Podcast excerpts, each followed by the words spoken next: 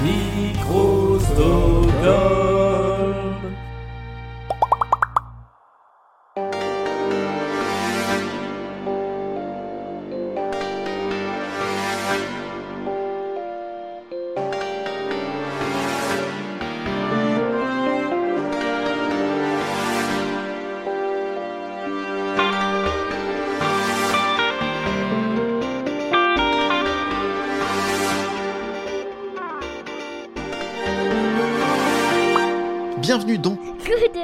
l'émission dans laquelle je vous parle de mes coups de cœur du moment.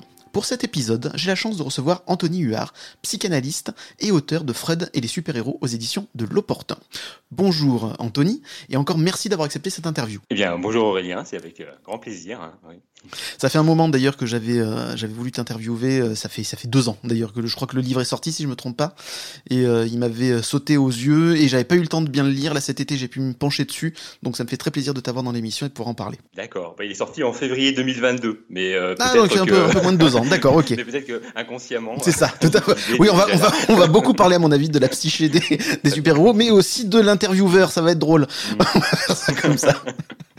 Donc, euh, avant de passer à ton livre, j'aimerais savoir quel est ton premier souvenir de BD ou de comics alors mon premier souvenir euh, de comics remonte à, un petit moment. Euh, c'est pour les connaisseurs euh, des éditions Lug. C'était avec le Spécial Strange 20 précisément. Voilà. et notamment avec la première page que j'ai ouverte d'un comics donc hein, qui tombe sur un épisode des X-Men, qui est mhm. l'épisode en VO 114, je crois, qui s'appelle pour un bon démarrage dans les comics, qui s'appelle Désolation. Ah ben, ça part sur une bonne base, hein, visiblement. voilà, donc ça partait quand même plutôt pas mal. et donc donc euh, voilà, je commence avec euh, avec ce numéro-là. Euh, j'ai 6-7 ans, voilà. Donc ah, je, sais juste tout juste lire et mm. je me dis que voilà, ça peut être sympa de commencer à lire des histoires. Et je tombe sur ce numéro tout d'abord donc des X-Men. Ou alors la, première page pour moi elle est assez marquante, c'est-à-dire mm. que c'est une page où je ne comprends forcément strictement rien, avec un, un homme velu, donc, mm. donc je saurai plus tard, qui s'appelle le Fauve. C'est ça qui porte euh, Jean Grey, donc euh, le phénix, dans ses bras, dans un monde complètement euh, gelé et où on découvre juste après les X-Men qui sont atterris en, terre sauvage dans un monde complètement exotique, mais alors pour moi à tous les niveaux. Mmh, C'est-à-dire les ah, personnages sont exotiques, le monde est exotique, donc c'est vraiment une découverte pleine et entière et des personnages comme ça très colorés, chacun avec une caractérisation très marqué. Et donc, c'est euh, les premiers pas dans, euh, bah, dans la jungle, dans la terre sauvage des, des comics, euh, des comic books. Voilà. Donc, tu n'as pas commencé par le classique Tintin, etc. Tu as commencé directement avec les comics. C'est ton premier vraiment souvenir marquant, en tout cas, de, de, de 9e art. Voilà, c'est ça, tout à fait. Après, hmm. je sais qu'avant, il y avait des, des, petites BD qui traînaient euh, de, de, ci, de là. Mais vraiment, le premier que j'achète pour moi. Voilà, hmm. c'est ça. Ah, voilà, en plus. Hein, voilà hein, et en tout cas, qu'on m'achète. Voilà. Hmm. Donc, c'est le mien, celui-ci. Je peux le garder avec moi, etc. Donc, euh, c'est vraiment un, un, moment marquant. Puis, dans, dans, cette, dans ce numéro spécial Strange 20, il y a aussi un, un, un épisode de Spider-Man avec les exécuteurs. Euh, donc, on plonge avec cet homme araignée là, directement. Puis, un épisode de La Chose avec, euh, alors non pas Daredevil, mais Matt Murdock. alors pareil, hein, c'est-à-dire que des fois je lis sur Internet euh, la question qui est récurrente qui est mais par où commencer les comics Voilà. Tout à eh Bien, je pense que, eh bien moi, voilà, euh, mon expérience c'est on commence par où on peut, et, puis après, on découvre, et après on, essaie de raccrocher. On développe aussi, ça nous plaît. Tout à fait. Ça. Mm. Euh, et, je pense que c'est ça qui marque, c'est-à-dire est-ce qu'on accroche directement à ces personnages, est-ce qu'ils nous racontent déjà quelque chose, quand bien même on ne comprend rien à l'histoire, mhm. ou est-ce que ça ne nous raconte pas grand-chose, et dans ces cas-là, peu importe l'histoire derrière. Donc, euh, donc voilà, c'était les, les, premiers pas. Est-ce que quelqu'un t'a transmis cet amour de la BD, ou tu y allais tout seul? Est-ce qu'il y avait des bandes dessinées dans la maison? Est-ce que tu piochais un peu dans les bibliothèques, ou tu y allais tout seul comme un grand, justement à 6-7 ans d'ailleurs voilà. Alors non, c'est non non, il n'y avait pas spécialement de lecture de BD euh, chez moi. Voilà, il y avait chez des camarades, ça existait un peu, mais pas chez moi. Donc il n'y a mmh. pas de, de, transmission à ce niveau-là. C'est vraiment chez le marchand de journaux. Hein. Je vois cette couverture mmh. euh, euh d'un comic book qui m'attire forcément. Je vois les, les, les personnages comme ça, mmh. ces, ces, ces, couleurs. Je vois un logo comme ça, un peu mystérieux, et euh, sans savoir vraiment pourquoi, je dis je veux ça. Voilà. Et voilà. Donc ça se lance comme ça à partir d'un vœu, voilà, qui qui ne sait pas dans quoi il tombe. Et donc, tu as continué derrière à collectionner les Strange, à lire des comics, où tu as fait un peu plus de temps pour t'y remettre, euh, et à relire en plus cette, ce Strange-là particulièrement? Oui, bah après j'ai continué. Oui, oui c'est-à-dire qu'à l'époque, c'est vrai que ça, alors ça sortait de façon périodique dans les euh, bureaux de tabac, mais mmh. euh, en même temps, moi, j'achetais pas forcément les périodiques au mois le mois, parce que à cette époque-là, ça se faisait pas forcément comme ça. Donc, c'était pendant les vacances, j'achetais les lots qu'on trouvait dans les stations mhm. balnéaires. On trouvait comme ça des, des lots de trois ou quatre numéros qui, qui étaient complètement dépareillés. Mhm. Hein. Donc, euh, c'est-à-dire, on tombait sur un numéro 174, un numéro Titan 53, et, et, et on se débrouillait avec ça. Et euh, donc, moi, c'est comme ça que je, je continue. C'est-à-dire, c'est une sorte de, de, mosaïque où il mhm. manque euh, 48 pièces sur 59, et, euh, voilà, et, où je découvre les super-héros à travers ce, ce prisme-là. Quand on est jeune, on se fiche un peu de connaître la suite tant qu'on a des aventures et qu'on en a plein quoi à lire. Oui, c'est ça, mmh. voilà, tout à fait. Ouais, c'est complètement ça. Et d'être impressionné, c'est-à-dire mmh. que tout d'un coup, il y a une impression là qui, euh, qui laisse une empreinte. On en veut plus. Mmh. Et comme vous dites, c'est-à-dire, euh, voilà, comme tu dis, peu, peu importe la suite. C'est-à-dire, c'est l'idée, c'est qu'à un moment donné, il y a une plongée qui se fait et qu'on accroche au personnage par rapport à ce qu'il nous raconte dans l'instant. Voilà. Et euh, on se dit finalement, euh, je pense que c'est ça qui s'est passé pour moi et pour d'autres. Euh, on se dit que ces personnages ont l'air quand même un petit peu perdus parfois. Mhm. On n'est pas tout seul. ah, tu commençais déjà à t'identifier déjà enfant à ces super-héros et à leur traumatisme, du coup. Ah, c'était complètement inconscient. je, mhm. je, dis que voilà, forcément, à un moment donné, c'est pas pour rien qu'on accroche. Quand mhm. il n'y a pas de narration continue qui permet d'accrocher, on se dit bah, à quoi on peut accrocher? On se dit bah, finalement, on est accroché parce que ces personnages semblent comme ça plongés dans des choses qui les dépassent Mhm. Et quand on a euh, euh, l'âge d'un enfant, on se dit qu'on est plongé dans un monde qui nous dépasse, donc c'est plutôt familier mhm. et que c'est un peu rassurant de se dire que finalement, même des super personnages sont dans un monde qui les dépasse. Et, je pense que euh, si on est un, un, tant soit peu sage, on se dit que même adulte, on est dans un monde qui nous dépasse et que ça n'est pas si grave en fait. dans ton enfance, est-ce qu'il y a un tome ou une histoire de super-héros qui t'a marqué tout particulièrement? Pas forcément dans le premier souvenir, on l'a vu, mais maintenant, en revenant en arrière, quelle est celle qui t'a le plus marqué en tant qu'enfant? Et après, on passera en adulte, etc. Évidemment. Ah euh, alors un peu plus tard, forcément, quand j'ai réussi à récupérer d'autres mmh. euh, Space Strange, il y a la saga du Phénix Noir. Mmh. Euh, donc, euh, donc là, je dois lire ça, le temps de récupérer les, morceaux. Une, je, je, dois l'avoir entièrement recomposé mmh. vers 9-10 ans. Et tout d'un coup, je lis cette saga du Phénix Noir où il y a tout d'un coup ce personnage de Jean Grey qui bascule, on le dirait maintenant comme ça, du côté obscur et qui va se mettre à, à haïr ses amis à les détester et à dévorer une planète euh, entière. Et là, tout à l'heure, je parlais de, situations qui euh, dépassent forcément les individus et où on voit tout d'un coup euh, chacun des personnages dépassés par ce qui arrive à leur ami et cet ami, cette, ce personnage lui-même qui est dépassé par mm. ce qui lui arrive.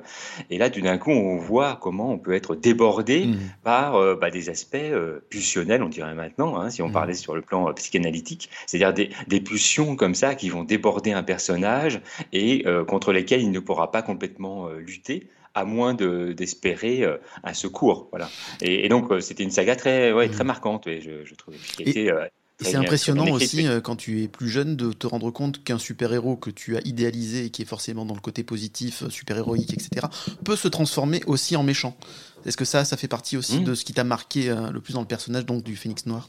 Eh, bah oui, parce que ça apporte une étoffe euh, supplémentaire, mmh. c'est-à-dire ça apporte une densité. Hein. c'est-à-dire on est, euh, on échappe à un monde comme ça qui serait tout lisse où il y aurait les, les, les, gentils mmh. qui auraient la, la, science infuse d'un côté, puis les méchants qui seraient dans l'erreur permanente et voilà. Et donc tout d'un coup, on voit que la frontière n'est pas étanche, mais qu'on peut facilement aller d'un côté ou de l'autre. Et donc on, on voit des, des, vilains devenir un peu des, des héros par la rédemption, puis on voit des euh, basculer tout d'un coup dans quelque chose qui les déborde. Et, forcément, ça, c'est un côté fascinant parce mhm. que on est constitué de ça. C'est-à-dire que à l'intérieur de nous-mêmes, ça nous rappelle quand même qu'on est constitué de ces deux facettes, pour le, au moins ces deux-là, mhm. et, que ces personnages reflètent ça. Donc, ça a aussi un côté presque cathartique en mhm. même temps. Hein, aussi, euh, voilà, ça, euh, ça arrive ailleurs, même si c'est quelque chose de, de l'ordre d'un conte, mais ça arrive aussi dans dans ces personnages-là, chez ces personnages, et, euh, et, puis ça vient faire écho forcément à ce qu'on peut ressentir. Mmh. Voilà, se dire que c'est pas quelque chose de, de complètement incongru ce qu'on ressent parfois. Mmh. Donc ça permet aussi de grandir quelque part? Bah oui, ça permet d'avoir un miroir un peu. Voilà, mmh. en effet, hein, se dire que bon, des fois on voit bien autour de soi, dans son environnement proche, on voit bien des choses qui nous rassurent sur ce plan-là. Mmh. Et puis à travers ces personnages, c'est-à-dire ces personnages, c'est une sorte de miroir euh, euh, disproportionné. C'est-à-dire tout est super. Mmh. Voilà, donc euh, euh, tout d'un coup on a un miroir grossissant qui nous permet quand même de nous dire que si ça arrive ici, euh, voilà, ça, ça, peut nous rassurer et nous dire que grandir, c'est aussi passer par par ces épreuves de, de, de lien à l'autre, de lien au monde et que ces moments-là sont bah, parfois très compliqués. Hein. donc ça, ça, aide à grandir de dire que c'est compliqué pour tous. Tout à fait.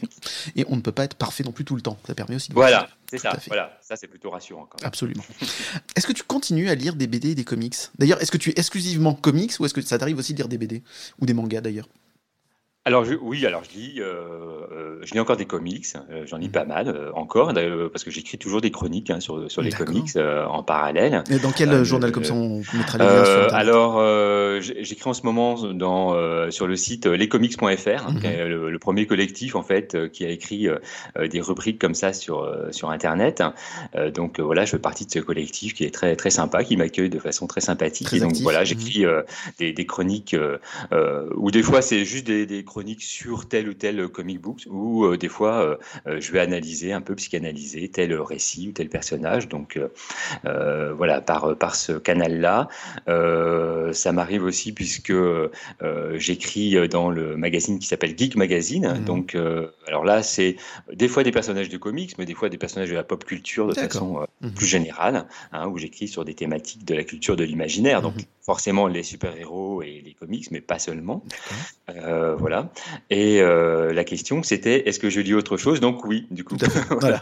Donc je lis des, bandes dessinées euh, aussi, euh, voilà, parce qu'il y a maintenant il y a pléthore de choses à, aller explorer, donc c'est quand même bien. Et des mangas quelques-uns aussi, parce que c'est quand même un univers assez assez intéressant. et là, je découvre One Piece avec la série Live Action sur Netflix. Tout à fait. Alors parce que c'est un peu décourageant de se dire je vais commencer One Piece il y a ça, oui, tomes. donc, donc là, je profite de l'occasion de dire voilà, je vais plonger dedans. Euh, forcément, j'en ai, ai, entendu mm. parler, mais là, c'est l'occasion. Donc voilà, je, lis de tout, je suis assez curieux. La seule limite, forcément, c'est le temps de lecture. Mais bon, ça, Et la place qu'on a dans sa bibliothèque aussi. Et la place dans la bibliothèque, voilà, c'est ça. Donc euh, du coup, il y a ces limites euh, mm. voilà, de contraintes et de place et de temps. Mais sinon, moi, je suis assez curieux. Donc je, lis toujours des, comics avec grand plaisir, des BD, celles qui m'inspirent, mm. et puis des mangas parfois, parce qu'il y a des, de très bonnes choses que je découvre ou qu'on me fait découvrir voilà, des, enfants et des ados qui me parlent de, leur lecture. Donc des fois, je vais, mm. je vais jeter un œil parce que je me dis qu'il y a vraiment des choses assez fabuleuses de, ce côté-là aussi. Mm. Donc tu as un esprit ouvert, c'est très très bien. Euh, est-ce que tu as, est as, un côté collectionneur aussi? Et si oui, quelle est ta bande dessinée ou ton comics donc euh, de chevet, celui euh, qui, qui, tient énormément à ton cœur, du coup, dans ta collection? Ah. Ah oui. Alors j'ai un côté collectionneur, oui, parce que j'ai euh, deux, deux, grosses bibliothèques remplies, euh, sans compter euh, mon grenier où, où, je mets ce qui ne tient pas dans les bibliothèques. Mm. Donc oui, donc j'aime bien forcément avoir ces objets où tout d'un coup je vais je vais piocher. Mm. et c'était très pratique d'ailleurs pour écrire le livre, hein, parce que bien sûr. J'ai ça sous la main. Le livre est bourré de références, tout est indiqué, etc. Et en effet, on sent que tu es un passionné et que tu sais de quoi tu parles. Voilà. Donc des fois, forcément, j'avais la référence dans la tête, mais pour être sûr qu'elle soit fiable Hein, parce que des fois la mémoire nous joue des tours. Ben voilà, j'allais piocher dans, dans ce que j'avais à côté de moi. Donc, euh, donc euh, voilà, c'est, euh, c'est, ouais, oui, j'ai un côté collectionneur. Et, sur le chevet, alors j'ai un chevet tournant, heureusement, parce que sinon, alors c'est compliqué hein, de dire le livre de chevet, mmh. mais comme ça, spontanément, ouais, je dirais peut-être quelque chose que alors, en ce moment, ça pourrait être Daredevil, l'homme sans peur. Voilà, c'est voilà, c'est c'est un bouquin que je trouve euh, assez assez chouette. C'est quel auteur? C'est euh, Frank Miller, hein, euh, mmh. voilà. Et euh, voilà sur la genèse un peu de, de Daredevil, mmh. comment Daredevil devient cet homme sans peur mmh. finalement. C'est quand même pas rien hein, d'avoir cet intitulé un homme sans peur, voilà. Ça pose le personnage. oui. Et oui, quand même. Hein, c'est pas rien de, de s'afficher comme ça. Voilà, je suis Daredevil, l'homme sans peur. Tout de suite, ça, ça pose. Et, et, en même temps, je trouve que la thématique de la peur chez les super héros, elle est quand même assez assez fascinante. Hein. On la voit chez Batman qui souhaite incarner la peur. On la voit chez ce Daredevil qui est un peu un Batman de côté Marvel qui euh, voilà, s'indique comme étant l'homme sans peur. Mm. Hein, et donc, euh, du coup, voilà, c'est un personnage assez, euh, assez fascinant. Voilà, donc, ça pourrait être en ce moment peut-être un livre de chevet. Et puis, mm. par les temps qui courent, de se dire que des fois, il faut être un petit peu sans peur pour affronter le monde qui nous entoure. ça peut être pratique. c'est un bon, voilà, c'est un bon rappel. Exactement.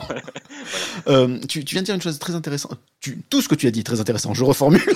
exactement. Mais, là, tu as dit, tu as dit une chose qui m'intéresse, c'est tu m'as dit que notre mémoire peut nous jouer des tours. C'est tout à fait vrai. Est-ce que quand tu as commencé à travailler le, livre, tu as eu des, des, souvenirs et quand tu as approfondi le, sujet, tu t'es rendu compte que c'était pas exactement ça. Est-ce que tu avais idéalisé certains personnages de, de super-héros ou certaines histoires que tu avais lues pour la préparation du livre? Alors, euh, alors pas trop. Voilà, pas trop. Mais, mmh. euh, donc c'était quand même relativement frais quand même dans ta tête. Voilà, c'était là parce que euh, euh, comme j'écris régulièrement des, des, des chroniques euh, sur, sur, les comics, euh, à l'époque j'en écrivais sur euh, Comics Blog, j'en écrivais aussi dans le webzine Univers Comics, mmh. le, le, mag, et, et, donc du coup c'était toujours un peu au travail. Mais je me rends bien compte qu'en effet euh, c'est ce qui avait maintenu plutôt euh, la mémoire euh, éveillée, parce que certaines choses étaient un peu plus, un peu plus lointaines, un peu plus diffuses, mhm. et des fois on se fabrique des souvenirs de choses. et comme tu dis, c'est-à-dire il faut quand retourner à la source mhm. pour se dire ah finalement c'était pas exactement comme ça que l'histoire avait été racontée. Parce que on se raconte une histoire sur l'histoire hein, c'est voilà c'est comme ça qu'on procède. Une fois qu'on a fermé le, le, livre on se raconte le récit sur le récit et donc, ça transforme un peu. Donc, il y avait un petit bout de transformation, mais par chance, et ça m'a évité euh, de, trop de temps de, mm. raccommodage, il n'y en avait pas trop. ça, c'est une bonne chose, tout à fait. Euh, donc, tu nous disais que tu continues à lire des comics, des mangas, etc. Quel est ton dernier coup de cœur? Euh, alors là, j'ai lu il n'y a pas très longtemps la série, euh, enfin une série qui se développe autour de Batman qui s'appelle les, Batman euh, One Bad Day. Mhm. Voilà, où ça tourne sur euh, chaque némésis de Batman, chaque ennemi de Batman. Et alors je trouve le, concept assez intéressant, même mhm. si alors il peut être des fois un peu trompeur dans le titre parce qu'on se dit One Bad Day, bon une mauvaise journée, ça va nous mhm. raconter toujours la mauvaise journée alors on ne sait pas trop d'ailleurs de Batman ou, euh, de son ennemi, voilà. Mais en même temps, euh, moi je trouve que le principe est intéressant parce que ça laisse carte blanche mmh. à un auteur pour nous raconter un petit peu ce qui fait euh, la substantifique moelle d'un personnage. Mhm. Voilà. Et je trouve que pour l'instant, sur cet aspect-là, c'est plutôt réussi. Alors j'ai lu celui sur euh, le Sphinx, l'homme mystère, et euh, j'ai lu aussi celui sur Bane, celui sur Catwoman, et mhm. j'ai écrit des, des, des, chroniques dessus parce que je les trouve assez bien ficelés, et ça vient vraiment au cœur du personnage et sur ce qui anime le personnage mhm. de l'intérieur. C'est-à-dire, on voit bien que ces personnages, finalement, ils reviennent toujours à un moteur un peu identique après, on peut le déployer selon les auteurs de façon très différente. C'est ça mmh. qui fait la richesse des personnages. Mais il y a quelque chose qui les inscrit euh, dans, euh, euh, dans une motivation profonde mmh. quand même et une blessure profonde, c'est-à-dire les deux allant souvent de pair. Et, je trouve que à chaque fois, ces récits articulent assez bien mmh. la blessure profonde du personnage et leur motivation profonde qui en découle et ce que ça vient dire du personnage, mais aussi comment ça fait écho chez chacun de nous finalement, parce que c'est quand même ça qui, est quand même intéressant. Au Tout à fait. Hein. Mmh. Euh, et, je trouve que cette série-là, elle, est plutôt, euh, plutôt bien faite. Donc là, je suis, euh, je suis dedans et, et je la trouve assez, assez fabuleuse. Donc, scénaristiquement, tu la mmh. trouves très intéressante. Est-ce que graphiquement, elle est très bien aussi? Et qu'est-ce qui t'attire d'ailleurs? Et je vais hein, ensuite rajouter, quand tu lis une bande dessinée ou un comics, qu'est-ce qui t'attire le plus d'abord? Le graphisme ou il faut que tu lises pour voir l'histoire si tu accroches vraiment? Moi, j'aime bien qu'il y ait un équilibre entre les mmh. deux. Euh, C'est-à-dire que, euh, par exemple, pour reprendre celui sur Bane, euh, je trouve qu'il y, y, a un équilibre entre, en même temps, le récit qui montre les zones de dynamisme, les zones de flou du personnage, mmh. et le graphisme, en fait, reflète ça. C'est-à-dire que c'est des planches assez dynamiques. En même temps, les contours, des fois, des personnages sont plutôt flous, mmh. mais c'est flou dans le sens où, tout d'un coup, les choses sont en mouvement. Voilà. Et moi, je trouve assez chouette quand il y a une osmose comme ça, qui s'inscrit entre le graphisme et le récit alors là, moi, je trouve ça, euh, c'est euh, c'est du petit lait, quoi, dans ce moment-là. Voilà. Donc, Batman euh, One Bad Day. One Bad Day, voilà. Ça accumule les deux. Ouais, ouais, ça, voilà. Bah, en tout cas, voilà, celui sur Bane le fait bien, celui mm. sur le Sphinx le, joue bien aussi. Donc, c'est pour, pour l'instant, c'est plutôt réussi de ce côté-là. Ouais, ouais. Donc. non, bah, super recommandation. Je le noterai aussi sur les réseaux sociaux de l'émission. Euh, alors, maintenant, on va, euh, on va, parler un peu de toi. Est-ce que, enfant, le jeune Anthony s'intéressait aux états d'âme de ses amis et voulait-il déjà devenir psychanalyste? Ou qu'est-ce qui lui a donné envie de devenir un accoucheur d'âme? Ah, ça c'est une grande question. Ah oui Même fondamental, j'ai envie de dire. bah voilà, c'est ça, vous avez 4 heures. c'est ça, voilà. Ah bah, les, auditeurs de Décoinstabule sont habitués aux émissions longues, donc vas-y, si t'as envie, fais-toi plaisir, il n'y a pas de problème. Euh, alors forcément que quand on choisit un métier, c'est jamais euh, par hasard. Mmh. Certains métiers, c'est encore moins le hasard que d'autres, mmh. et euh, particulièrement forcément des métiers qui, euh, comment dire, vont mettre en lien avec les autres. Voilà, mmh, hein, ceux-là sont encore moins dus au hasard, si tant est que le hasard puisse exister. Et, donc du coup, je pense que très jeune déjà, j'ai voulu transmettre quelque chose aux autres. Mmh. Il y a eu cette idée en tout cas d'être en lien, de pouvoir transmettre des petites choses que moi je, je trouvais et de pouvoir les passer. Voilà. Mmh. Et, euh, et euh, j'avais un côté un peu détective. Alors c'était peut-être à force de lire des super-héros, hein, euh, voilà, Batman, des choses comme ça. Mmh. on voit dans les personnages, même Daredevil, il y a un mmh. côté comme ça, détective. Et, et, et chez tous les super-héros, il y a un côté chercher la vérité. Hein, on pourrait le dire comme ça. Tout à fait. Et donc, ça, ça, ça me fascinait plutôt, mmh. cette idée de chercher, euh, pas la vérité en tant que telle, mais une vérité qui, euh, tout d'un coup, éclaire quelque chose, mmh. éclaire une situation. Je pense que ça a fait un peu son chemin, tout ça. Et mmh. puis, forcément, euh, quand je suis adolescent, je tombe sur un bouquin de Freud. Et là, je me dis, mais en fait, Freud, c'est pas un psychanalyste, c'est un super détective. D'accord. ah oui, oui, non, mais ça remonte très très loin. Et donc, tu as commencé à lire Freud assez jeune. Voilà, donc j'étais mmh. euh, adolescent, voilà, à 15 ans, euh, je, tombe là-dessus mmh. et je lis ça comme un, comme, un comics en fait, mmh. c'est-à-dire ça se lit comme une enquête, euh, voilà, et je trouve ça assez fabuleux. C'était l'ouvrage Psychopathologie, la vie quotidienne. Et alors ça, je le conseille si, si vraiment on veut s'intéresser à la psychanalyse. C'est un bouquin que Freud écrit comme une enquête, c'est-à-dire il essaie de trouver dans les petits indices de la vie quotidienne tout ce qui parle de notre part d'inconscient. Voilà. Et donc, il, part à l'enquête, hein, on peut le voir avec. Mmh. Euh, voilà. Et, ça, c'est assez euh, chouette parce que tout d'un coup, ça peut parler à tout le monde. Mmh. Donc, j'entre par cette porte-là. Et euh, je me dis que voilà, ce boulot de détective, ça a l'air plutôt, plutôt sympa, détective de l'âme, voilà, mmh, exactement. ton, ton, thème. donc voilà, ça démarre, ça démarre comme ça. Puis après, bah, c'était parti. Hein, voilà, et de se dire bon bah maintenant comment comment on s'y prend mhm. pour devenir euh, psychologue, psychanalyste, comment ça se passe, etc. Et puis tout a confirmé euh, que je, je m'y trouvais bien. Et que ça t'a passionné donc euh, depuis très jeune. Est-ce que tu peux expliquer pour nous et pour moi d'ailleurs, pour, pour les mhm. auditeurs et pour moi-même d'ailleurs, la différence entre psychanalyste, psychologue et je dit quoi déjà? Psychiatre. Voilà, exactement. Le troisième, de l'avant. alors oui, c'est important, ouais, je pense de, mm. distinguer parce que c'est vrai que souvent, et d'ailleurs moi le premier, à hein, des mm. fois dans mes rubriques, je je parle euh, euh, des rubriques psy. Voilà. Mais mmh. voilà, mais psy, mais sans dire euh, la suite. Hein. Alors quand je me présente, je dis ce que je suis, mais le mot psy, en effet, peut les prêter à confusion en disant bon bah c'est une sorte de d'ensemble comme mmh. ça indifférencié. Alors qu'il y a des, bah, distinctions c'est important de les rappeler.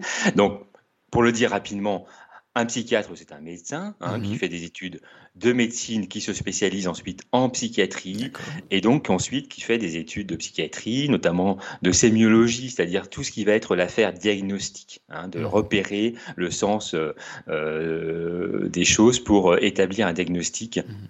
Sur des souffrances psychiques. Voilà. Hein. et, donc, le, médecin psychiatre pourra prescrire des traitements médicamenteux, par exemple. voilà. Le, psychologue, lui, fait euh, des études universitaires en psychologie. Mmh. Euh, donc, euh, c'est des études qui durent 5 ans. voilà, c'est le cursus ordinaire. Mmh. Et donc, pendant ces études, le psychologue traverse en fait tous les champs de la psychologie, c'est-à-dire la psychologie cognitive, expérimentale, développementale de l'enfant, la psychopathologie, la psychologie clinique, enfin toutes les branches de la psychologie, jusqu'à se spécialiser et devenir soit un psychologue du travail, soit un psychologue euh, scolaire d'orientation, ou soit un psychologue clinicien. Alors clinicien, ça veut juste dire qu'on s'occupe de chacun au cas par cas. C'est ça que ça veut hmm. dire, clinicien. Voilà.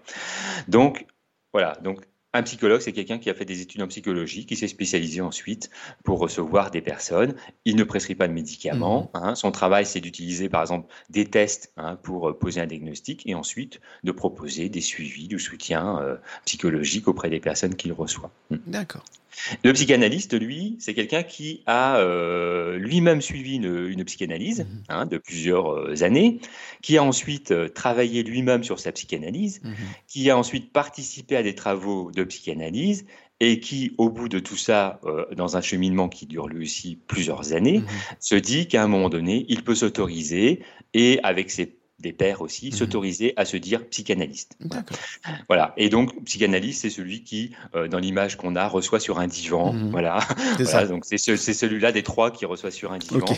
Et euh, euh, même si tout le monde ne va pas sur le divan, on peut faire une psychanalyse tout à fait en étant assis. Ah voilà. Ça existe, oui. voilà. Debout, moins. Mais bon, pourquoi Mais en tout cas, on peut être assis, on peut être allongé, mais en tout cas, c'est l'image du divan. Mhm. Donc, voilà les, la, distinction entre les trois. On peut être psychiatre et psychanalyste. On peut être psychologue et psychanalyste psychanalyste, on peut être psychanalyste avec une autre formation à l'origine, mhm. philosophe, journaliste, menuisier, ébéniste si on veut. Enfin voilà. Mhm. Donc voilà, c'est euh, c'est un peu la distinction euh, mm. entre les trois, euh, ces, trois domaines psy. Eh ben, merci beaucoup pour l'explication. Mm. Ça va éclairer beaucoup de personnes parce qu'en effet, on ne sait jamais les différencier. Ah et on dit psy, comme tu dis, en général, comme ça on se pose eh pas de ben questions. Hop là, c'est fait. Non, merci beaucoup. on va passer maintenant à ton livre Fred et les super-héros. on dit que pour faire un bon héros, il faut un bon némésis. Mais ne faut-il pas non plus un bon trauma? Et oui, c'est vrai que les super-héros sont plutôt construits comme ça. Hein. Mm. C'est-à-dire qu'il faut une perte à un moment donné. Hein. Mm. C'est-à-dire on pourrait résumer le trauma dans le sens où, euh, alors souvent, forcément, comme ce sont des super-héros, il faut des super-traumas. Mm. Euh, oui, bah oui, donc, euh, voilà, super, hein, forcément. super, voilà, hein. donc il faut soit perdre un proche, ses parents, enfin voilà, quelque chose qui nous arrive quand même de, de suffisamment massif pour qu'ensuite bah, la chute soit massive et on se relève de façon super héroïque. Hein. Mais voilà, on pourrait dire qu'en effet, il faut une perte hein, pour mmh. être euh, super héroïque. Et euh, du coup, la perte, elle revêt euh, bah, chez chaque super héros une part différente. Hein. Mmh. Superman perd sa planète, bon, parce qu'il oui. pas rien. Bon, il perd ses parents qui étaient sur la planète, bon, voilà, donc c'est quand même une super tragédie. Mmh. Batman perd ses parents. Spider-Man perd son oncle et puis en plus avec toute la culpabilité qui en découle hein, voilà, euh, de, de, ce, de, sa part à lui dans, dans ce drame euh, et, et, ainsi de suite. Hein. Daredevil n'a pas connu sa mère et perd euh, son père lors d'un match de Touquet et ainsi de suite. Voilà. Mhm. Donc chaque super-héros en fait va raconter ce récit qui fait écho en chacun de nous qui mhm. est euh, qu'est-ce qui fait qu'on peut se relever d'une perte en étant euh, un peu différent, un peu transformé par cette perte mais pas moins meilleur pour autant. Mmh. Hein, et chacun finalement se relaie de façon héroïque de ce qu'il de, a perdu. Hein. C'est-à-dire mmh. que on est tous des enfants. Euh, qui avons perdu un petit paradis euh, originel où tout allait très bien. Mmh. Et tout d'un coup, on se rend compte que le monde ne se réduit pas à son petit monde familial avec euh, ses parents, mais que tout d'un coup, quand on tourne les yeux vers l'extérieur, bah, le monde est beaucoup mmh. plus vaste. Et là, tout d'un coup, on tombe un peu euh, des nus. hein et voilà, cette perte-là, finalement, elle fait écho parce que chacun a perdu quelque chose, mmh. une part, voilà, hein, de, de, paradis comme ça originel, voilà. Hein. Et donc, en effet, je pense qu'au-delà de la némésis, hein, le trauma, euh, ça fait partie euh, vraiment de, de l'ADN du mmh. super-héros. Hein. il faut avoir euh, traversé une perte. Et moi, alors, quand je vais voir des fois les films de super-héros, parce que des fois, les, les revisites des films de super-héros, ces derniers temps, des fois, on ne voyait pas la perte d'emblée. Mmh. Alors, moi, ça m'intriguait quand même pas mmh. mal, parce que quand j'ai vu les derniers Spider-Man, par exemple, je disais, bah, Spider-Man, celui-là, en fait, celui qui est incarné par Tom Holland, je me disais, bah, en fait, lui, il a encore, il a encore sa tante, il parlait pas de la perte d'un Voilà. Et en même temps, euh, finalement, à la fin, il perd quand même sa tante. C'est-à-dire que ça, ça, les rattrape. C'est-à-dire que mmh. je me suis dit, ou alors il y a une mutation peut-être. C'est-à-dire que dans le monde actuel, il n'y a pas besoin d'une perte pour devenir héroïque. Mmh. Eh bien si. Hein, c'est-à-dire que voilà. Hein, et là, je suis allé voir euh, Blue Beetle aussi mmh. récemment. Et au départ, Blue Beetle, ça démarre pas du tout avec une perte ou un trauma. Hein. c'est voilà. D'un coup, il y a un truc formidable qui se passe. Euh, on se voilà, un, un, adolescent qui se fait greffer une sorte d'exosquelette euh, magnifique, etc. On se dit, tout d'un coup, on peut jubiler d'avoir un truc en plus. Et pourtant, à la fin, il y a quand même une perte. Alors, on pourrait dire que c'est tragique, et en même temps, moi, je trouve ça rassurant. C'est-à-dire que, voilà, hein, c'est-à-dire que on est tous soumis à un moment donné à perdre un bout de soi pour en retrouver un autre. Est-ce que c'est justement pour prendre conscience de l'importance des choses, du coup? Parce que si on devient un super-héros avec une super armure, etc., on n'a pas de limite, on n'a pas de contraintes, on n'a pas de peur, en fait. On est eh un super. Alors que grâce à mm. la perte, justement, de quelque mm. chose, on sent qu'il y a des choses importantes et qu'il faut les défendre qu'il faut en prendre soin, ainsi de suite. Tout à fait. C'est ce qui mm. rend profondément euh, humain. Tout à fait. Hein, et on voit bien dans la série, euh, par exemple, euh, si on prend la série comics ou, ou la série en série d'ailleurs, en live action de The Boys par exemple, on voit bien que les super, Homelander par exemple, le Patriote n'a absolument rien perdu. C'est-à-dire qu'il est construit comme ça, un bloc, et on voit bien qu'il a les mêmes pouvoirs que Superman, sauf mm. que en fait, il devient complètement psychopathe et pervers. C'est-à-dire que. Hein, Alors, je, on, discute deux oui. sur Homelander. Est-ce que c'est pas le fait justement qu'il n'ait pas de parents et qu'il soit en fait une sorte d'orphelin euh, mm-hmm. euh, né dans une sorte d'entreprise, etc., mm-hmm. qui le rend comme ça aussi. Parce que la, perte, la perte, il ne la sent pas parce qu'il est toujours né là-dedans. Mais est-ce qu'au fur et à mesure de grandir et d'être dans cet univers où il voit les gens en famille, ainsi de suite, il se rend compte qu'en fait il a perdu quelque chose dès le départ Voilà. Mais on voit que ça le fait vaciller au fur et à mesure. Ah, clairement. Hein, voilà, c'est ça. Au fur et à mesure des épisodes, on voit bien que ça, commence à le faire vaciller. Mais au départ, il est construit comme un bloc.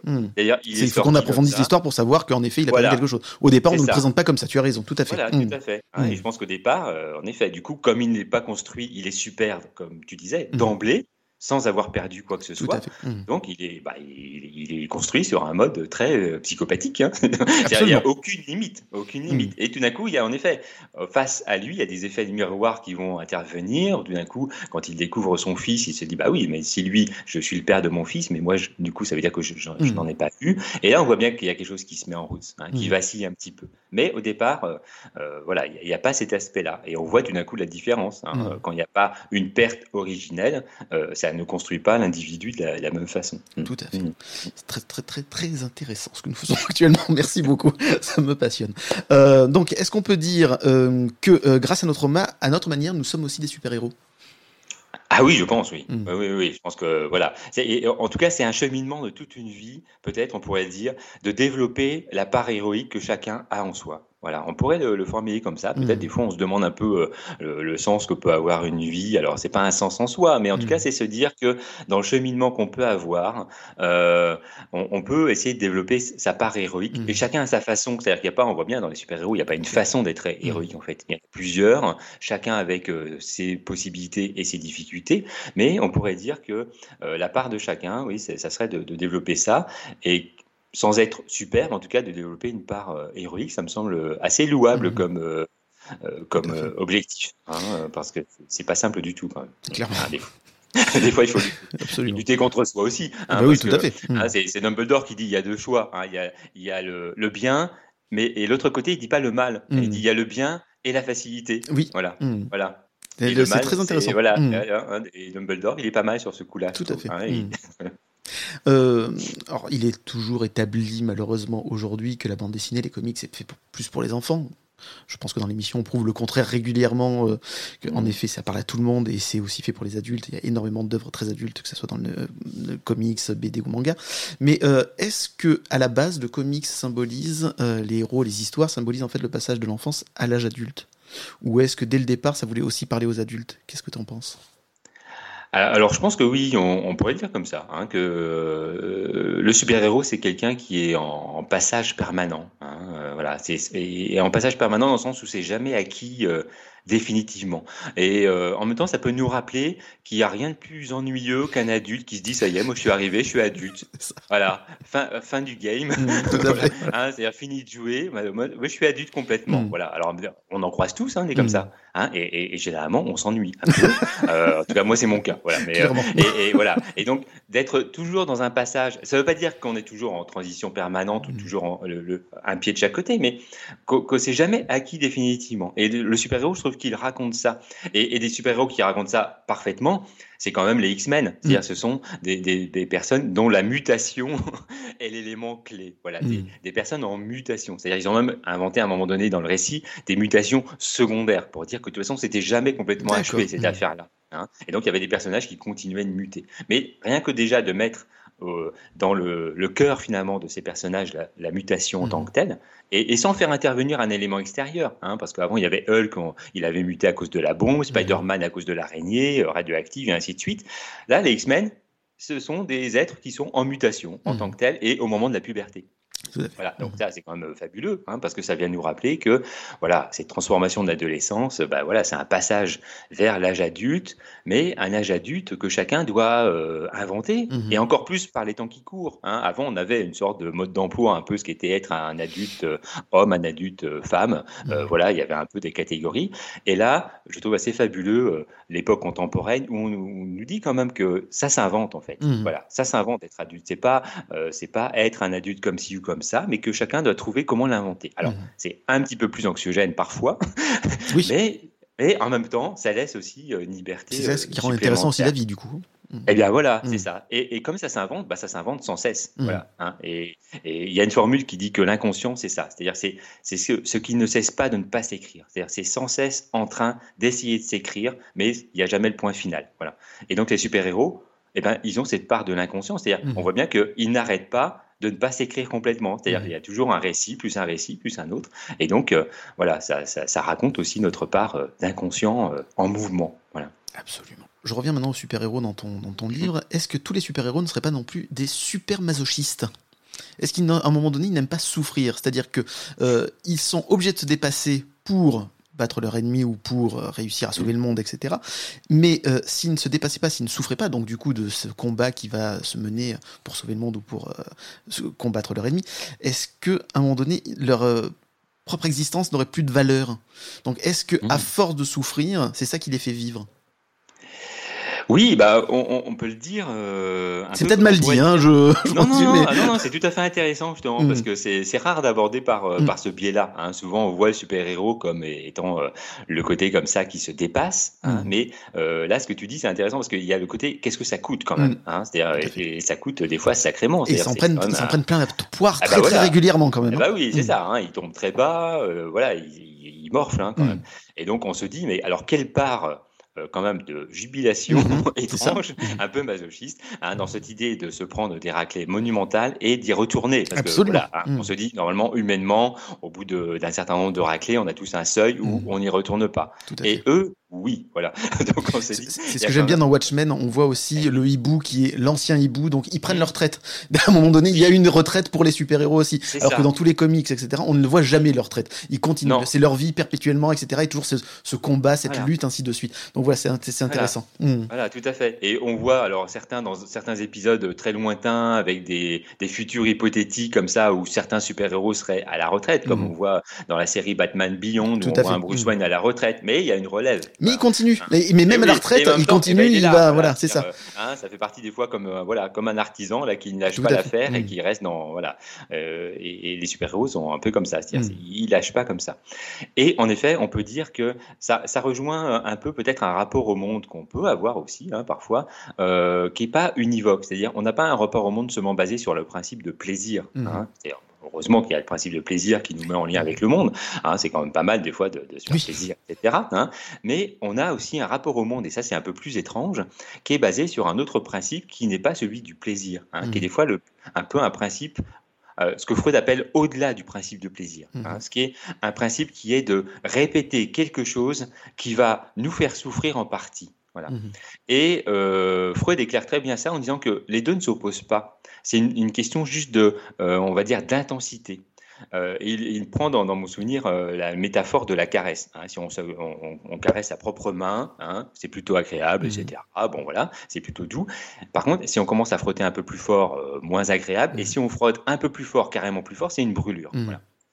Et donc, voilà, il prend cet exemple pour dire que finalement, notre rapport au monde il est un peu comme ce geste. C'est-à-dire que c'est un rapport de plaisir, mais au bout d'un moment, on peut insister tellement que ça, devient un rapport de souffrance. Mmh mais qu'en même temps, tant qu'il y a cette part de souffrance, il y a aussi une façon de se rappeler qu'on est en vie.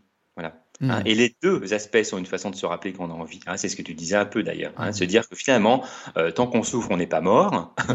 et tant qu'on peut se relever, c'est qu'on est encore euh, un, peu vivant, voilà, ou suffisamment vivant. Et donc le super-héros voilà, nous rappelle quand même cette part, euh, cette part-là, que on n'est pas guidé seulement par le principe du plaisir, mais aussi par le principe de quelque chose qui va nous amener à répéter quelque chose, quitte à en souffrir, mais l'issue quand même qu'on souhaite à ce moment-là, c'est que euh, si on en souffre, on y apprend quand même une part de soi. Mmh. Hein. parce que sinon, si on souffre gratuitement, c'est un peu douloureux. Mais si on souffre pour y apprendre un petit bout de vérité supplémentaire, euh, on n'a pas tout perdu. Mmh. Et, donc, ça raconte, je pense, un petit peu cette part euh, ambivalente en, chacun de soi. Voilà. Et, qui n'est pas forcément évidente mmh. voilà, à prendre conscience. Hein, voilà. Mm. Et, donc, que ce soit aussi dans la vie mm. que comme dans les comics, est-ce que le fait de souffrir ne rend pas la victoire plus importante? Et alors qu'on peut avoir mm. des victoires, des réussites sans avoir à souffrir, on réussit parce qu'on a travaillé, etc., sans souffrance. Mais est-ce que la souffrance apporte un plus à la victoire du, au, bout, que ce soit pour un super-héros ou pour nous d'ailleurs?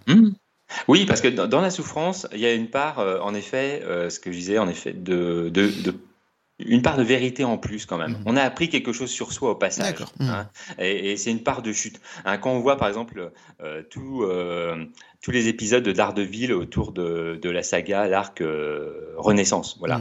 Hein, on voit bien que ce que Frank Miller décrit, c'est la chute d'un super-héros. C'est-à-dire Daredevil perd son identité secrète, il perd son travail, il perd son logement, il perd sa petite amie, il perd absolument tout. Voilà. Et pourtant, voilà, il se relève. Et, moi, je trouve ça assez fabuleux, ce, récit, parce que ça illustre qu'il apprend quelque chose sur lui à la fin qu'il n'aurait pas appris s'il n'y avait pas eu cette chute. Mhm. Hein. Donc, euh, et, ce récit est très très bien ficelé parce qu'on voit toute la descente aux enfers mhm. de, de, Daredevil et comment il se relève et ce qu'il apprend au bout du compte. Hein. Et ce qu'il apprend, c'est quand même quelque chose de fondamental. Et s'il n'avait pas traversé cette épreuve-là, il ne l'aurait pas apprise euh, de la même façon. Euh, selon toi, est-ce que les super-héros existeraient s'il n'y avait pas de super-vilains? Ou est-ce qu'ils ont besoin des super-vilains hmm. pour exister? Ah oui, alors ça, c'est. Oui, oui, qui de la poule ou de l'œuf hein, voilà. Eh oui, c'est ça. Qui invente, euh, qui, invente qui hein, euh, hmm. Euh, alors, c'est vrai que pour le, je pense que le super-héros, le super-héros, enfin, a besoin pour prendre une étoffe supplémentaire, voilà, d'un super vilain qui soit à la hauteur quand même. Hein. Là, il y, a, en effet quelque chose qui vient l'habiller, hein, parce que euh, plus il va lutter, en effet, contre des personnages qui vont être les plus euh, machiavéliques ou en tout cas ceux qui vont établir les, les, plans les plus tordus, etc. Forcément que on va le mesurer finalement à l'aune hein, de, mmh. des plans des autres en face. Voilà. Bon, s'il luttait sans cesse contre des, petits gangsters, bon, je dirais que finalement, euh, il suffit juste d'enfiler un masque et une cape, et puis mhm. euh, on joue à qui casse et, euh, et, on y va. Mais on voit bien que voilà, hein, c'est plus compliqué que ça, mhm. et qu'il il a affaire vraiment à des super vilains qui, qui vont lui mettre des bâtons dans les roues, et que plus le super héros va grandir quelque part et va accroître ses capacités, mhm. et plus les super vilains en face vont en faire autant. C'est-à-dire, euh, hein, et ça rejoint ce que tu disais tout à l'heure, sur quelque chose qui est finalement sans fin, hein, mhm. parce que le super vilain, lui, euh, va en faire autant. C'est-à-dire, il mhm. va augmenter sa capacité à nuire, et ainsi de mhm. suite. Voilà, donc, euh, et, le succès, la réussite, en tout cas, du super-héros, va être à la hauteur hein, de, ça. Et on pourrait faire un parallèle avec notre propre développement. C'est-à-dire qu'au départ, quand on est tout petit, on dépasse nos propres peurs, qui sont des peurs d'enfants, etc. On arrive à les surmonter. Et puis, progressivement, avec l'adolescence, l'âge adulte, il nous faut dépasser bah, des peurs de plus en plus grandes, de plus en plus euh, massives, de plus en plus impressionnantes. Et pourtant, il faut continuer à lutter contre elles. Donc on a tous euh, nos euh, super vilains mmh. intérieurs bah, qui ne cessent de croître hein, et, qui peuvent nous amener des fois à vouloir fléchir, à vouloir nous arrêter. Et donc voilà, je pense qu'ils sont à la hauteur aussi de cette façon-là. Mmh. Que, penses-tu du rapport entre Batman et, et le Joker? Parce que les deux, mmh. dans toutes leurs itérations, à chaque fois, peuvent tuer l'autre. Ils mm. peuvent. Il y a toujours des occasions mm. où ils, peuvent. ils ne le mm. font jamais. Batman refuse de le tuer, de il envoie tout à Arkham, à l'Asylum, etc. Et euh, parfois aussi, euh, le Joker a des possibilités de tuer Batman et ils ne le font pas. Est-ce que c'est justement parce que sans l'un et l'autre, ils ne peuvent pas exister, ils ne pourraient pas exister? Ah oui, oui, hein, complètement. Hein. C'est-à-dire que là, on voit bien que l'un est l'envers euh, de l'autre, hein, euh, ou l'autre est l'envers et l'endroit de l'un, mhm. mais on voit bien que les deux se nourrissent mutuellement. et il me semble que c'est dans, dans Killing Joke, le, récit là sur euh, Batman et, le Joker, mhm. qui illustre très bien ça. je crois que c'est à la fin où Batman et le Joker rient ensemble quand même. Mhm. C'est ça. Hein, voilà, mm. hein, voilà. Et ce qui est quand même assez, euh, euh, ça peut laisser stupéfait un peu, mm, hein, que tout, d'un coup les, mm. les, deux rient ensemble. Euh, mais ils rient parce que tout d'un coup il y a une forme de connivence qui les relie. C'est-à-dire qu'on voit bien qu'il y a quelque chose qui les relie et que c'est le rire, parce que le rire a une fonction quand même un peu particulière. Dans le rire, ça vient faire dire quelque chose d'inconscient qu'on ne pourrait pas dire si on ne riait pas. D'accord. Voilà. Et, et, là, le fait d'en rire, ça permet tout d'un coup de dévoiler une part de vérité qui mmh. relie ceux deux-là. Mais sans le rire, ça ne marcherait pas. Et sans le dire. C'est juste le rire qui le dire, Voilà, c'est ça. Mmh. Voilà, tout à fait. Il suffit du rire. Et tout d'un coup, ça vient dire quelque chose qui ne mmh. pourrait pas se dire avec des mots. On, par exemple, si on les voyait se donner une poignée de main, on disait, en, disant oui, on se comprend, ça serait très euh, étrange. Voilà, ça serait incongru, ça collerait pas. Mais là, dans ce rire, comme, comme tu dis, qui vient dire sans dire, et là, tout d'un coup, il y a une part d'inconscient qui se révèle entre ces deux-là. Hein. Euh, et, des fois, même en séance, hein, avec un psychanalyste et un patient, on peut rire de quelque chose. Mmh. Euh, c'est pas toujours euh, tout tout sérieux, hein, les psychanalystes, heureusement. Mmh. Et, on peut rire parce que tout d'un coup, il y a un truc qui vient se révéler, qui n'a pas besoin de mots en fait. Mmh. Il suffit d'en rire pour dire que cette part-là, c'est la plus importante. Et donc, entre Batman et le Joker, on voit bien que finalement, euh, le Joker est celui qui vient mettre euh, hein, traditionnellement le chaos et que Batman vient mettre traditionnellement un peu d'ordre dans ce chaos, mais qu'il faut bien qu'il y ait un peu de chaos pour qu'il y ait une volonté de remettre de l'ordre et que pour le chaos, il faut bien qu'il y ait un peu d'ordre qui existe mmh. pour continuer à mettre du chaos. Sinon, euh, voilà, hein, les deux se nourrissent réciproquement. Hein. et on pourrait même aller plus loin, c'est-à-dire dans le sens où Batman à ce moment-là ne peut pas tuer parce qu'il serait lui-même un agent du chaos. Mmh et donc, du coup, voilà, il passerait de l'autre côté, ce qui ne marcherait plus du tout. Mmh. Voilà. Donc, il y a un côté civilisateur chez euh, Batman. C'est-à-dire, euh, le principe de civilisation, c'est pouvoir réduire le chaos sans se transformer soi-même en chaos. Mmh. On va réduire comme ça. Donc, Batman, c'est un héros qui vient civiliser, euh, alors Arkham, mais on pourrait dire aussi le monde. Mmh. Hein. là où le Joker essaye de le réduire à sa barbarie et au, et au chaos. En parlant de ça, du passage à l'acte, est-ce que tu as lu la série Injustice? Euh, alors j'ai lu le, premier tome rapidement. Et justement le passage où euh, le Joker mm. tue, euh, si je ne me trompe mm. pas, Lois Lane, ça doit être Lois, c'est ça hein, Et ce qui fait complètement vriller Superman, qui devient à ce moment-là, et qui va tuer lui, le mm. Joker, et va reprocher plus tard à Batman justement de ne pas l'avoir fait. Et on passe du côté du super gentil qui devient un super méchant, devient un dictateur par la justice justement, qui peut être aussi à ce moment-là un acte particulièrement néfaste. Si on cherche trop la justice, si on veut toujours plus là-dedans sans nuance et sans, euh, voilà, sans respecter forcément les, les, êtres humains qui sont avec. Qu'est-ce que tu as pensé de ce hmm. premier tome et de ce passage à l'acte de Superman en tuant le Joker? Oui, bah, on voit bien que là, il se, euh, bah, il se fait euh, juge et bourreau à la fois. Hein. Hmm. C'est-à-dire que, et c'est là où ça rompt avec ce principe-là du super-héros qui vient civiliser le monde. Hein. Hmm. C'est-à-dire, il vient pas civiliser là à ce moment-là. Hein. C'est-à-dire qu'il y a un rapport tout d'un coup d'une blessure tellement profonde et mmh. qui vient mettre tellement le chaos dans, dans la vie de Superman que celui-ci répond en miroir, hein, c'est-à-dire en essayant de neutraliser le chaos mais en neutralisant le chaos, alors non pas en neutralisant, mais en assassinant le chaos, et eh bien du mm. coup, il, voilà, il bascule de l'autre côté, mm. hein, où lui-même, euh, tout d'un coup, n'est plus dans un, système d'équilibre, mais dans un système rigide, hein, tout où tout d'un coup, injustice devient un principe dictatorial. Hein. et, là, il y, a, y, a, un reflet aussi hein, de la société dans, laquelle on peut évoluer. Hein. On voit bien que euh, réduire, en tout cas, tenter de réduire les manifestations euh, un peu chaotiques du monde, en tout cas jusqu'à un certain point, fait basculer euh, mhm. sur un versant de dictature. Voilà. Mhm. Si tu n'es pas avec moi, tu es contre moi. Et si voilà, comprendre sans vouloir comprendre, ça signifie pour certaines personnes excuser, ce qui n'est absolument pas le cas. Donc voilà, on est là-dedans. Mhm. Tout à fait. Oui, oui. Hein. donc il faut se méfier des choses. Euh, euh, qui fonctionnent en bloc. Tout à fait. dans ton livre, tu nous parles de Wonder Woman et j'aimerais bien que tu nous parles un peu de sa création. Parce que l'anecdote m'a un peu étonné et j'ai appris pas mal de choses aussi grâce à, grâce à ton livre sur la création de Wonder Woman et de ses auteurs.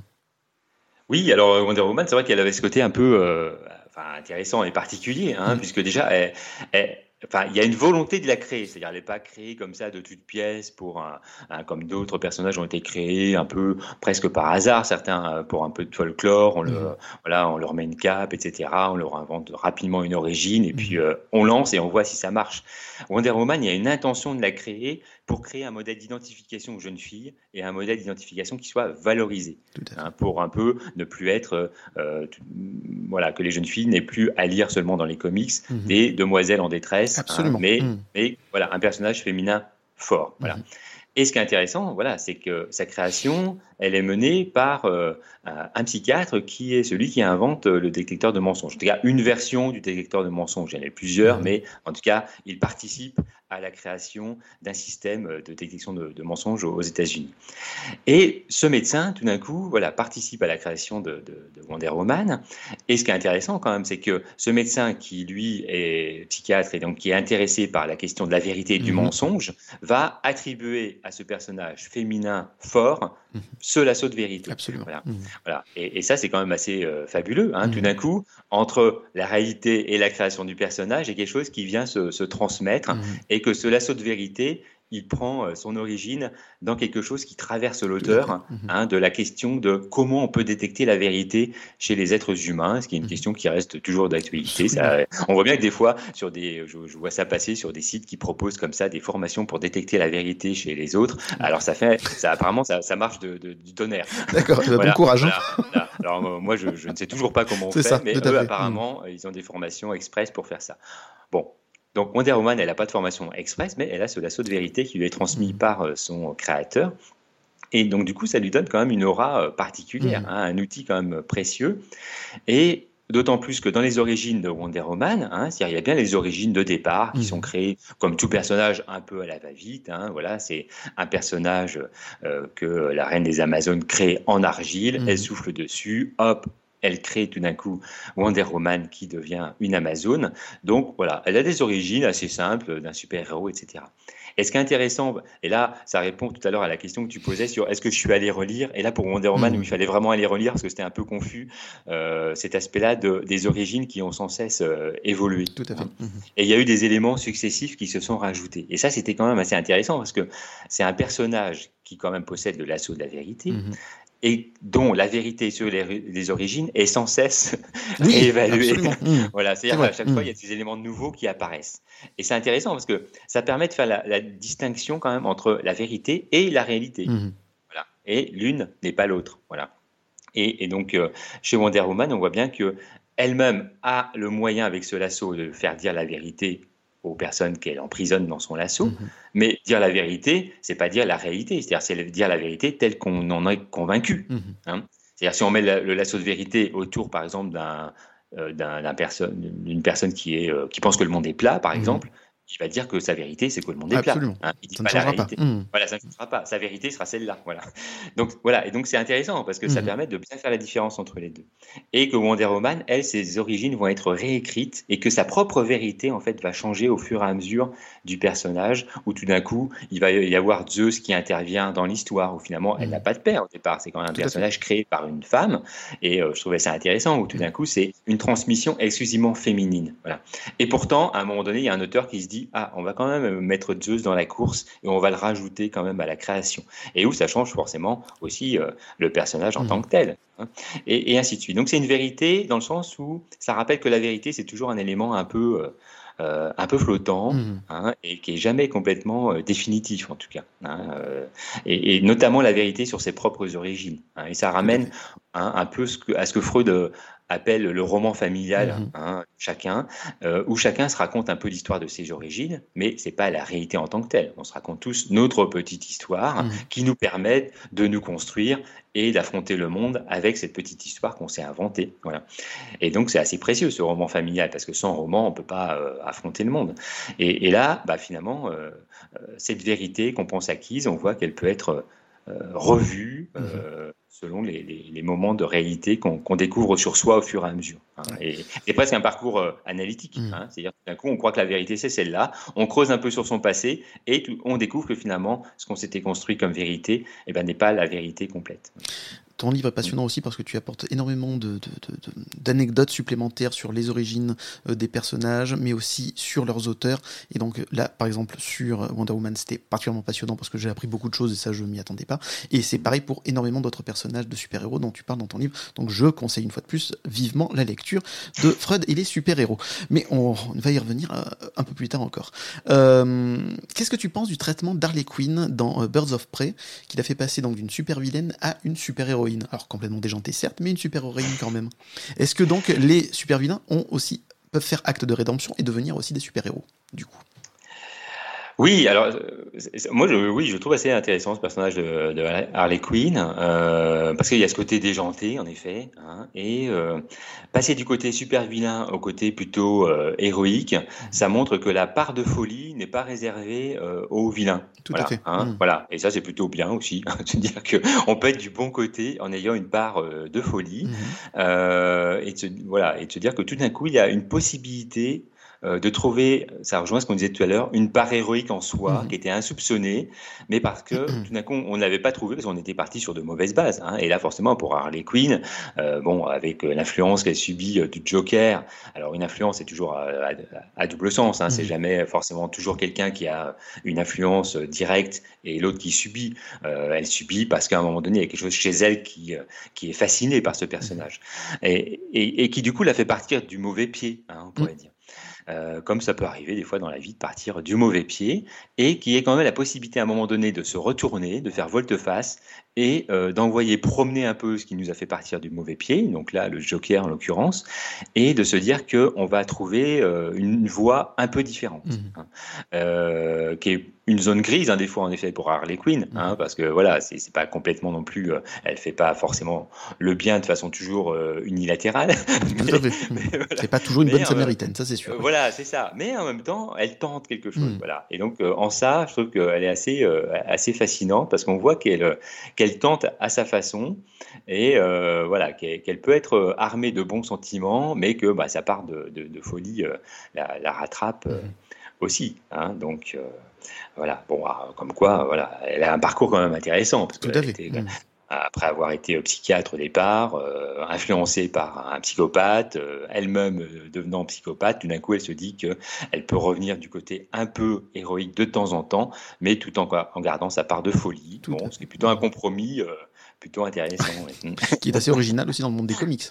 Ah bah oui, clairement, oui, c'est ça, hein, d'être dans cette zone grise. Mais je pense que, et en même temps, ça vient parler d'un aspect assez contemporain où on a besoin euh, d'avoir des personnages comme ça qui soient dans des zones intermédiaires, mmh. pas seulement que d'un côté ou de l'autre, mais des personnages qui passent d'un côté à l'autre, qui nous font entrevoir d'autres issues, mmh. des voies un peu différentes que juste euh, régentées par des catégories euh, fermées. Mmh. Et, donc, ce, personnage, moi, je trouve bien par voilà cet aspect qu'il nous raconte aussi, hein, et qui est assez assez contemporain du coup.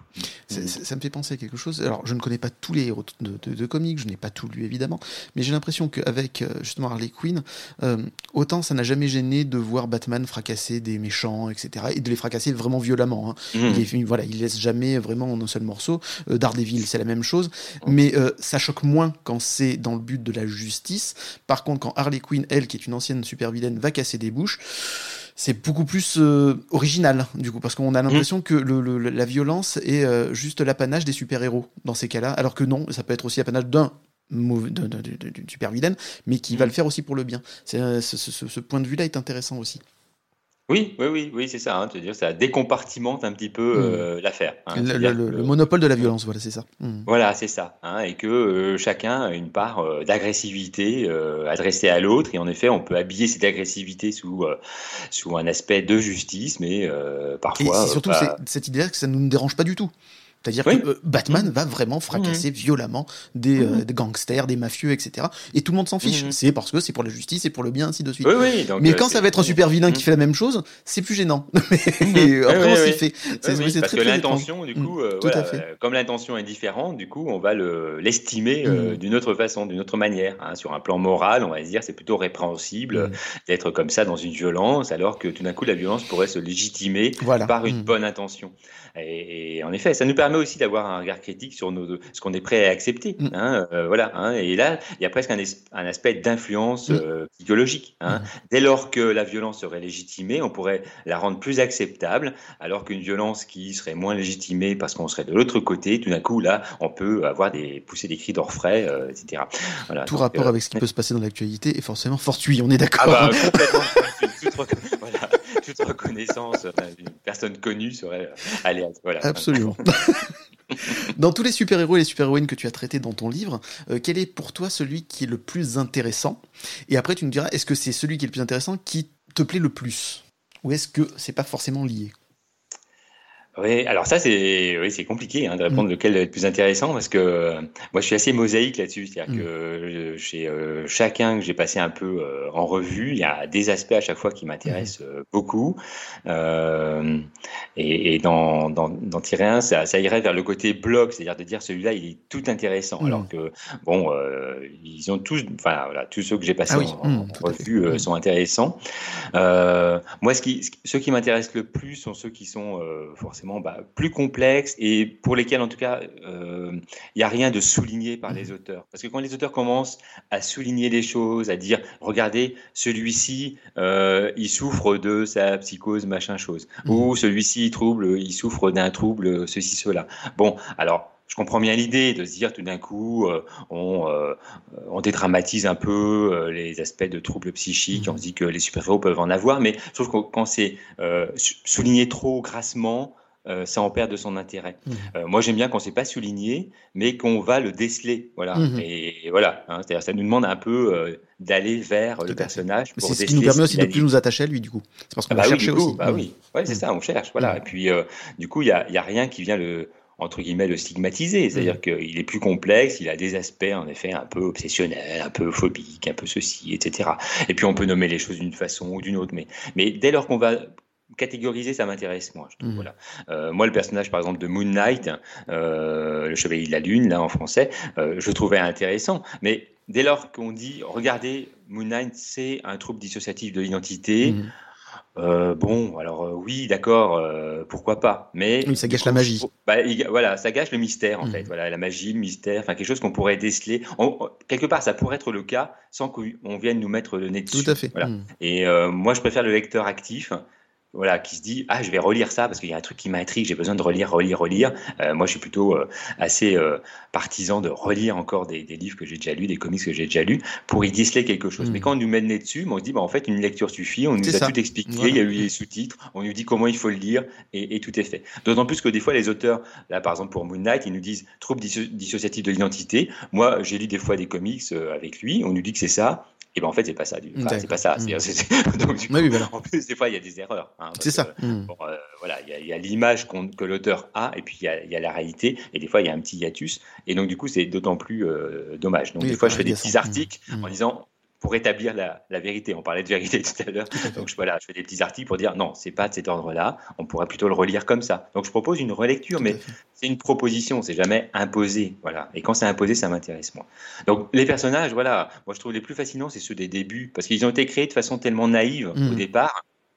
Il n'y avait pas une intention en disant on va le créer comme ci, comme ça, il n'y a pas de stratégie.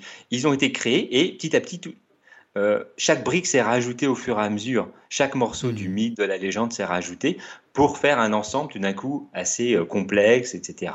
Euh, avec plusieurs, même s'il y a une itération qu'on retrouve avec plusieurs itérations d'un même personnage. Et donc ça, j'aime bien quand les personnages ont plusieurs vies, mmh. où il y a une complexité, parce que comme nous, ils se sont construits avec des petites briques supplémentaires mmh. au fur et à mesure.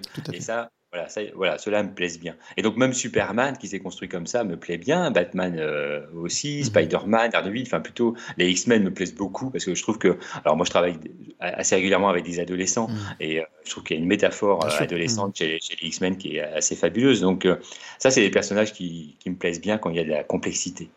Donc la complexité et, aussi, et aussi le fait peut-être de mettre de toi-même dans les personnages, c'est-à-dire de faire ton histoire aussi avec eux, sachant que c'est le doute qui t'intéresse aussi et le flou qui peut entourer. Donc c'est peut-être aussi la possibilité de mettre de soi-même dans le personnage qui peut te plaire encore plus. Bah oui, c'est ça. C'est-à-dire que je trouve que ce qui est intéressant, c'est quand les personnages ont une certaine, euh, on pourrait dire, plasticité mhm. qui permet à chaque lecteur, en fait, de s'approprier le, personnage. Mhm. Et euh, que ce soit pas forcément de se dire, il faut que je m'identifie à un personnage qui va me ressembler trait mhm. pour trait. Ce qui est des fois un petit peu la tendance actuelle de se dire, il faut créer des personnages très différents pour que les, les lecteurs s'identifient. Moi, je suis partisan du fait qu'il faut créer des personnages différents. Mhm. Voilà. Voilà, d'origines différentes, euh, voilà, d'ethnies différentes, de cultures différentes, de religions différentes. Tout à fait, voilà, sociologiquement parlant, enfin, sur un plan euh, sociologique, tout à fait. Mhm. Mais, mais en tout cas, à mon sens, ce qui est plus important, c'est qu'il faut maintenir des personnages pour lesquels tout le monde peut s'identifier en fait. Euh, et, euh, et l'autre fois, j'étais, avec un ado qui me, qui était allé voir les Gardiens de la Galaxie 3. Mhm. Voilà.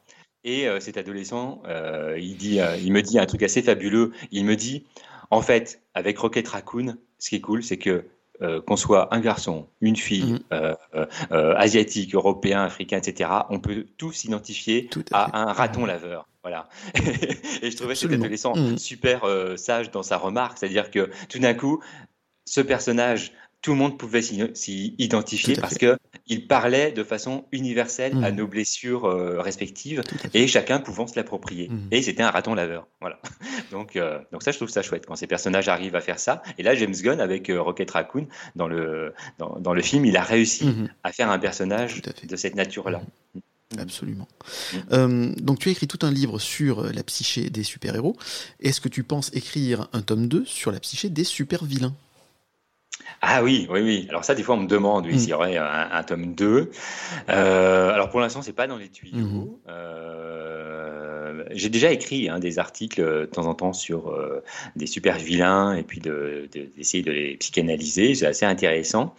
Et mmh. je dis pas que oui, à, un moment donné, ça pourrait être intéressant de le faire parce que chez les super vilains, d'ailleurs, on voit bien que les super vilains quelque part montent en puissance. Mmh. C'est-à-dire qu'ils deviennent euh, régulièrement les personnages les plus intéressants dans les histoires. Mm-hmm. Et je pense que c'est pas pour rien. C'est-à-dire mm-hmm. que, en même temps, ça serait intéressant d'analyser la psyché des super vilains et en même temps d'analyser pourquoi ce sont les super vilains qui commencent à prendre le pas mm-hmm. euh, en termes de personnages intéressants dans des récits. Voilà, hein, où tout d'un coup, euh, moi j'ai plein euh, d'enfants et d'ados qui sont allés voir les Avengers, le film, et qui me parlent non pas de Iron Man ou de Thor, mais qui me parlent de Thanos. Tout à fait. Hmm. Voilà, hein, et ainsi de suite. Et le côté ambivalent aussi du vilain, parce que il fait ça, eh mais pour une bonne raison, donc c'est compliqué quand même. C'est comme euh, aussi, comment il hmm. s'appelle dans, dans des Watchmen, euh, Ozymandias, voilà, qui va faire quelque chose d'affreux. Excusez-moi pour le spoil, hein, mais bon, ça fait quand même 30 hmm. ans cette histoire, donc à un moment donné on peut passer. donc, donc Ozymandias, il va tuer des millions de personnes pour en sauver des milliards. Donc c'est c'est des, des, ennemis complexes mm. à ce niveau-là. Et quand on en prend conscience, ça fait euh, voilà, mm. chauffer le cerveau. C'est ça, tout à fait. Et mm. tout d'un coup, euh, voilà, comme le personnage de, de Magneto, tout d'un coup, dans, les, dans, les X-Men, qui prend une étoffe euh, supplémentaire, ou tout d'un coup, mais pour sauver, les, pour sauver les mutants, c'est pas non plus voilà, il veut uniquement pour martyriser et pour prendre le pouvoir et créer une sorte de dictature des, des mutants sur les humains, mais c'est aussi pour les sauver parce qu'ils sont agressés régulièrement par les humains. Et que lui a vécu ce passé, voilà, des, des camps de concentration, qu'il veut éviter aux mutants d'être soumis à ce même futur. Euh, voilà. Et donc régulièrement, oui, les super vilains finalement euh, racontent des choses mmh. autrement intéressantes. Et donc du coup, ça pourrait être intéressant, oui, de, de s'y plonger à un moment donné. voilà. Donc c'est possible. Donc, moi, en tout cas, moi je le souhaite et j'espère que tu le feras parce que ça sera une fois de plus certainement super intéressant. J'ai encore vu utiliser super, quoi, comme quoi on est bien, on est bien dans le thème. On est bien dans le thème. Oui. Quand tu parles du fait que de, tu trouves que dans les récits, les super vilains sont de plus en plus euh, euh, prégnants, de plus en plus importants, et sont de plus en plus, même plus importants que les super-héros. Est-ce que tu penses que c'est aussi en fonction de ce que nous vivons dans l'actualité et dans l'évolution de la société? Comme euh, par exemple, ça a été le cas pour les zombies dans les années 70, du fait qu'ils ont été créés à cause en fait de la crise économique, et c'est une métaphore de ça. Est-ce que tu penses que le, fait que les super-vilains deviennent de plus en plus intéressants aujourd'hui, en 2020, et même la décennie précédente, est-ce que c'est aussi en raison d'aspects socio-économiques économique ou sociétale euh, qui permet cette évolution-là. Bah oui, parce que je, pense qu'en effet, ça, vient raconter euh, que euh, pour le dire euh, comme ça de façon très caricaturale, hein, mais que le, le, mal a un visage protéiforme. Mmh. Voilà, il n'y a pas, voilà, avant il y avait cette idée du mal, on le reconnaît facilement. Mmh. Hein, le mal, c'est lui, et, comme tu disais tout à l'heure, c'est-à-dire un, mal comme ça, euh, voilà, qui raconte qu'une chose de façon univoque. voilà, il veut mettre la ville à feu et à sang, etc. Point barre. Il n'y a pas de motivation autre que celle-là. Et là, tout d'un coup, hein, ce que tu rappelais, c'est que chez ces personnages maintenant, il y a une motivation Mmh et une motivation qu'on peut comprendre et qui rend euh, l'aspect euh, maléfique hein, un peu plus euh, complexe. Mmh hein, et de se dire que finalement, dans le monde dans lequel on vit, on est face des fois à des choix qui sont plus complexes aussi, mmh parce que voilà, il y a plusieurs euh, facteurs qui rentrent en ligne de compte, il y a plusieurs euh, éléments qui rentrent en ligne de compte, et que euh, ce qui peut être mal d'un côté ne l'est pas de l'autre, et ainsi de suite. Et, donc le, mal devient plus, plus complexe. Et en même temps, dans les récits quand même de, de comics, on, on, voit bien que même s'il devient plus complexe, c'est pas pour autant qu'il ne faut pas le déceler. Voilà. Hein, donc alors, en même temps, on peut en entendre une part, hein, c'est-à-dire on peut entendre une part de ses motivations, et en même temps, ça nous demande un effort supplémentaire pour déceler ce qui est du mal et de, ce qui ne l'est pas. Voilà. Hein. et, donc, euh, et donc, ça reflète bien hein, cette complexité euh, contemporaine dans laquelle on, évolue, qui est que finalement, euh, c'est pas blanc, noir, etc. Mmh. c'est quelque chose de dans des zones grises qui nous demandent d'appréhender le monde maintenant dans des, des zones plus complexes et, je pense qu'il reflète en effet cette réalité. Hein, que, euh, on peut être animé de bonnes intentions, euh, ça ne fait pas tout. Et à partir de quelle frontière ou de quel élément, pour utiliser un gros mot, éthique, mhm. on bascule de l'autre côté. Voilà. Euh, voilà. Hein, et quand bien même les motivations sont les plus légitimes possibles. Donc ça, ça, repose cette question-là. Donc je pense que et, le super vilain vient la poser de façon très très marquante en effet. Mhm. Hein. quel est pour toi le meilleur super vilain? Et pourquoi ça serait un psychanalyste? Alors, dans le sens où ah forcément le psychanalyste apprend à connaître son patient, la personne et le tréfonds du patient, c'est-à-dire c'est tous ses mmh. traumas, tout ce qu'il fait souffrir, ainsi de suite, et par conséquent aurait, s'il était un super bien, les meilleurs moyens pour pouvoir faire souffrir le super-héros. Ah oui. Alors j'avais fait, euh, j'avais écrit un article à un moment donné justement sur euh, l'histoire que j'évoquais tout à l'heure sur Daredevil et la chute euh, de Daredevil avant sa, renaissance. Et j'avais conclu que finalement le Caïd à ce moment-là, donc l'ennemi juré de Daredevil, était en quelque sorte le psychanalyste mmh. de Matt Murdock. dans le principe que tu évoques, c'est-à-dire que il déconstruit complètement la vie hein, de Matt Murdock. Mmh. C'est-à-dire euh, Daredevil euh, est complètement déconstruit. Hein. Euh, il, il, subit perte sur perte. C'est ce qui se passe un peu dans une psychanalyse. Mmh. Hein. Tout ce qu'on croyait acquis, finalement, on, voit que ça vole en éclats. Mmh. Et on arrive progressivement à reconstruire sur les ruines, souvent, mhm. euh, quelque chose de viable et quelque chose qui nous ressemble, et de retrouver, et c'est ce que Daredevil retrouve à la fin, euh, le point fondamental qui anime son désir. Et donc finalement, cette histoire, on pourrait la relire presque comme une psychanalyse, hein, se dire, mhm. voilà, qu'est-ce qui euh, amène tout d'un coup dans une analyse quelqu'un à euh, aller jusqu'au fond hein, Et c'est pour ça, des fois, on se dit, euh, il y a des gens comme ça qui entament une analyse et qui se disent, alors c'est pas possible, c'est quand même étrange, je vais encore moins bien qu'au début. Hein. Alors oui. C'est le début, forcément. C'est début, oui, oui, voilà, c'est ça. Et donc il y a des gens qui, voilà, se rendent compte qu'au début de ce travail qui est quand même un travail périlleux. Hein. Il y a une mhm. part héroïque hein, pour aller affronter une, un psychanalyste. non, mais c'est apprendre à se dépasser, hein, tout à fait. Voilà, c'est mhm. ça. Et donc, du coup, il faut accepter à un moment donné d'en passer par un dépouillement mhm. et euh, voilà, y perdre quand même beaucoup, euh, pas que de l'argent, mais y perdre beaucoup. Voilà. Et donc, du coup, le caïd à ce moment-là reflète bien cette part-là. Euh, un peu d'être le psychanalyste de Matt Murdock, puisqu'à la fin, finalement, il le tue pas, Matt Murdock. Là aussi, hein, ça rejoint ce que tu disais mmh sur le, vilain qui ne tue pas le héros, il en a besoin. Donc, non seulement il ne le tue pas, mais à la fin, Matt Murdock est encore plus serein qu'il n'était au début, parce qu'au début, il est plutôt tourmenté. Mmh Et donc, finalement, c'est le circuit, c'est le parcours d'une psychanalyse. Donc, le caïd, dans cette histoire-là, de Daredevil avec euh, sa chute et sa renaissance fait un très bon euh, psychanalyste. Mhm. Euh, Thanos, pour un autre aspect, pourrait faire aussi un, bon psychanalyste mhm. parfois, de confronter les gens à, leur pulsion de mort. Mhm. D'autant plus que Thanos quand même prend son nom de Thanatos, hein, ce que Freud reprend. Thanatos, c'est ce que Freud aborde avec la pulsion de mort. Alors du coup, forcément que Thanos, rien que dans son nom, et psychanalyste. Tout à fait. je, je, pense à une chose avec ce que tu viens de dire. Euh, la question de la double personnalité des super-héros. C'est-à-dire que quand tu nous dis qu'on va voir un psychanalyste, un psychologue ou un psychiatre d'ailleurs pour parler, on est forcément à se dépouiller. C'est-à-dire qu'on sait créer une image à l'extérieur et qui n'est pas forcément celle qu'on est en vrai. C'est-à-dire qu'on sait créer des protections, on sait créer des murs, alors que quand on va faire une psychanalyse euh, ou quand on va voir un psychologue, on justement on fait tomber ces murs. On est mmh. soi-même. Et, euh, et, quel est le rapport donc avec les super-héros qui eux aussi créent une double personnalité, celles qui sont dans le civil et celles qui sont en mmh. tant que super-héros? Qu'est-ce que tu penses de ça? Qu'est-ce que tu peux nous dire de ça? Oui.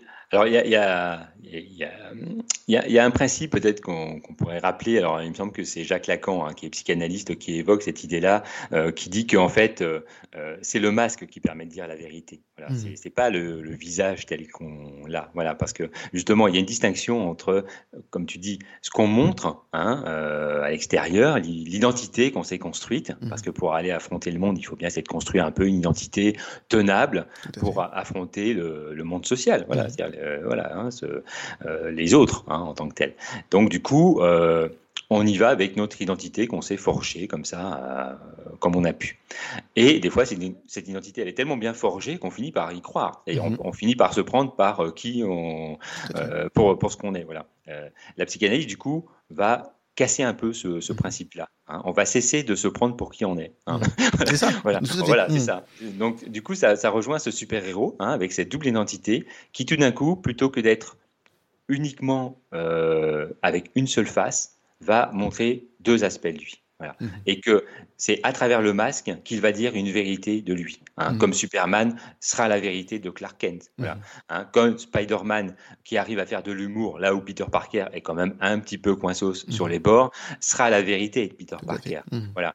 Comme Daredevil, l'homme sans peur, sera la vérité de Matt Murdock, qui a la trouille de voir forcément euh, d'autres personnes mourir comme euh, son père est mort devant ses yeux, et ainsi de suite. Voilà. Donc finalement, le masque, euh, chez les super-héros vient dire une vérité qui ne se dirait pas sans ce masque, mmh. parce que ça permet d'avancer autrement dans le monde, hein, de se dire je ne crains rien avec ce masque, je peux y aller avec euh, la, vérité qui m'anime. Mmh. Voilà.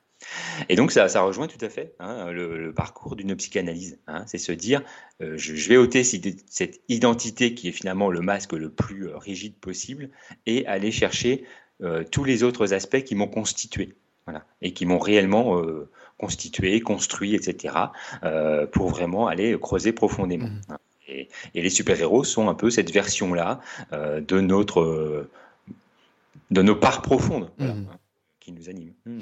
Dans, dans le comics hein, Civil War, je trouve que c'est pas mal fait au début.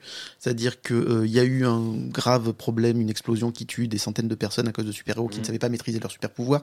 Et donc, de par euh, ça, euh, si je me trompe pas, c'est Iron Man qui en prend conscience et hmm. qui veut donc désormais que tous les super-héros soient identifiés, disent leur vérité, aussi bien pour se protéger eux certainement, mais aussi pour protéger les, les, personnes, les humains entre guillemets lambda. Et il y a ce choc de, de, entre donc Iron Man et Captain America qui lui refuse aussi cette part voilà, pour des raisons de mm. protection, ainsi de suite. Et je trouve que c'est pas mal fait. Alors, je parle pas du film, hein, je parle des comics, mm, et surtout les, premiers tomes, etc., qu'il faut lire parce que c'était mm. vachement bien, ici, graphiquement aussi très bien. Mais il y a ça, voilà, on en parle de ça, et, c'est et on voit la violence que c'est de pouvoir, à un moment donné, un super-héros, de prendre cette décision. Est-ce que je vais montrer ma véritable personnalité, ma, vraie personne et ma vraie identité, ou est-ce que je vais continuer à me cacher derrière ça parce que ça me protège? Donc voilà, c'est tout ce qu'on disait tout à l'heure sur, sur, l'image qu'on se donne aussi à l'extérieur. Et, ça pose en effet, hein, Sylvie War pose quand même la question de se dire euh, est-ce que la transparence est équivalente à la vérité? Tout à fait.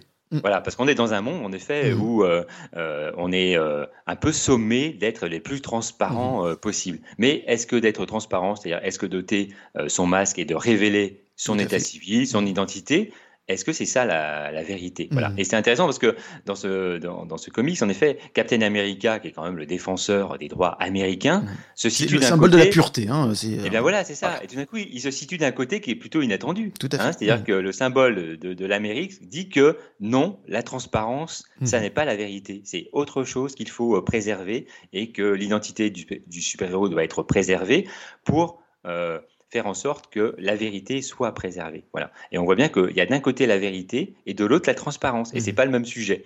Mais euh, on voit bien que Iron Man, lui, est beaucoup plus à l'aise pour évoluer dans le monde de la transparence, puisque, voilà, à un moment donné, très tôt, il dit Je suis Iron Man. Hmm. Tony Stark est Iron Man. Iron Man et Tony Stark, les deux sont équivalents, hmm. mais en même temps, ce qui n'est pas anodin, c'est que ça vient d'un personnage qui est protégé par une armure. Hmm. Absolument. Ah, voilà. Ah, tout à fait. ah oui, oui, oui. Donc, forcément, c'est plus facile, des fois, hein, de, dire euh, voilà, son identité, mais forcément, lui, il a un mécanisme de défense, on dirait comme ça, en, psychanalyse, qui est forcément intégré, c'est-à-dire qu'il peut affronter le monde en toute transparence, puisqu'il porte une armure quand mmh. même. Hein, qui vient le protéger en plus de sa propre faille. Mmh. Voilà. Donc euh, il y, a plusieurs niveaux à ce moment-là, hein, mmh. entre euh, la transparence, l'identité, l'armure qui protège avec comme chacun peut se protéger, et puis la faille profonde que souvent en plus euh, Tony Stark va nier. Hein, euh, voilà, il va se présenter comme étant l'invincible Iron Man, mmh. alors que finalement son armure est là pour le protéger d'une faille. Voilà. Absolument. Donc, mmh. et voilà. Et donc dans ce comic c'est intéressant parce qu'en effet, hein, il y a tous ces niveaux mmh. hein, qui se télescopent avec Spider-Man qui est prêt au milieu. Tout à fait. il va à un moment donné révéler son identité euh, parce qu'il va être du côté d'Iron Man, il va se laisser un petit peu influencer et puis penser que c'est pour le bien. Et on va voir que des fois, euh, le chemin du bien, euh, c'est pas le chemin du mieux. Tout à fait, exactement. Euh, mm. voilà, je conseille la lecture de Civil War, c'est passionnant et mm. c'est très très bien réalisé. Ah en tant que fan de comics, quel est pour toi qu'est-ce que tu penses des adaptations cinématographiques des comics et des super-héros en particulier? Et quelle est pour toi la meilleure adaptation et pourquoi Watchmen de Zack Snyder? C'est bien quand les questions. Oui, oui, oui, je sais. sont dans les questions. Je sais, je suis un peu polémique, j'aime bien ça. Donc, euh, alors moi, moi, je suis assez, euh, je suis assez bon public hein, sur mm. les adaptations euh, ciné. Voilà, je, je vais à partie des, des, des réfractaires ou, mm. ou ronchons de principe, on va dire. Donc, j'y vais plutôt de bon cœur parce que je, je, suis curieux, je vais mm. voir, etc. Alors, j'admets que des fois, ça, ça, me plaît beaucoup, des fois, ça me plaît, des fois, ça me plaît un peu moins, je suis moins emballé. et en même temps, je me dis qu'à chaque fois, ça veut pas dire qu'il y a rien ne s'est passé, mais bon, des fois, peut-être pas suffisamment ou pas à la hauteur du personnage etc. Mais il y a eu quand même des très bonnes choses de fait. Voilà, c'est-à-dire que euh, je dis il y a eu parce qu'en effet c'est voilà, dans les derniers, c'est peut-être moins le cas à mon mmh. sens, voilà, mais parce qu'il y a, peut-être un fil qui s'est perdu. Mmh. Euh, et euh, voilà, moi je trouve qu'il y a eu des, très bonnes choses, voilà, avec Avengers, Infinity War et mm. Endgame. Enfin voilà, c'est tout d'un coup là, on a du grand spectacle en même temps où tous les super-héros euh, sont lâchés face à la horde, la cohorte de vilains, etc. et si je me trompe pas, donc quand tu lisais les Strange, tu avais déjà des crossovers hein, avec des super-héros, des X-Men qui se regroupaient avec les mm. Avengers. Euh, tu avais tout mm. ça, ça existait déjà à l'époque. Et le fait de les voir tous d'un coup sur grand ah écran, à part les X-Men, parce qu'un jour ou l'autre ils viendront, et les 4 Fantastiques aussi, se mélanger avec tout ce groupe-là. Mais ça ah viendra un jour, mais ça n'est pas encore. Mais en tout cas, tous les mm. super-héros que tu voyais séparément dans des histoires indépendantes, mm. qui se regroupaient mm. là, ça a dû être un grand kiff en plus de les voir sur grand écran, avec les ah effets bah spéciaux et cette mise en scène. Hein, quand, on voit Captain America dire Avengers Rassemblement, et que là il y a tous les portails, bah Doctor Strange qui s'ouvrent, et puis euh, tout d'un coup, voilà, c'est pas que les 6-7 euh, Avengers, mais c'est tout d'un coup tout le monde qui se rassemble. Enfin là, c'est un, grand moment. Hein, ça donne des frissons. Donc voilà. Et ça donne des frissons, non parce que non seulement parce que tous les personnages sont réunis, mais parce qu'il y a un vrai enjeu euh, mm. épique. Tout à fait. Il y, a, mm. un côté épique, c'est-à-dire c'est la guerre de Troie qu'on mm. revit. Hein, c'est-à-dire c'est les Troyens euh, face aux Grecs. Enfin voilà, c'est-à-dire il y a quelque chose de d'épique à ce moment-là. Et je pense que le souffle épique, euh, ça correspond bien aux super-héros. Hein. Il y, a, y, a, des fois des, des récits tragique, hein, dramatique, et de temps en temps, il y a un souffle épique. Mmh. Et des fois, moi, je trouve que quand ça marche moins bien, c'est quand ce souffle euh, épique est un peu perdu, hein, ou ce, côté euh, euh, tragique aussi est perdu. Mmh. Je pense que il faut l'un ou l'autre, ou quand il y a les deux, alors là, c'est le summum.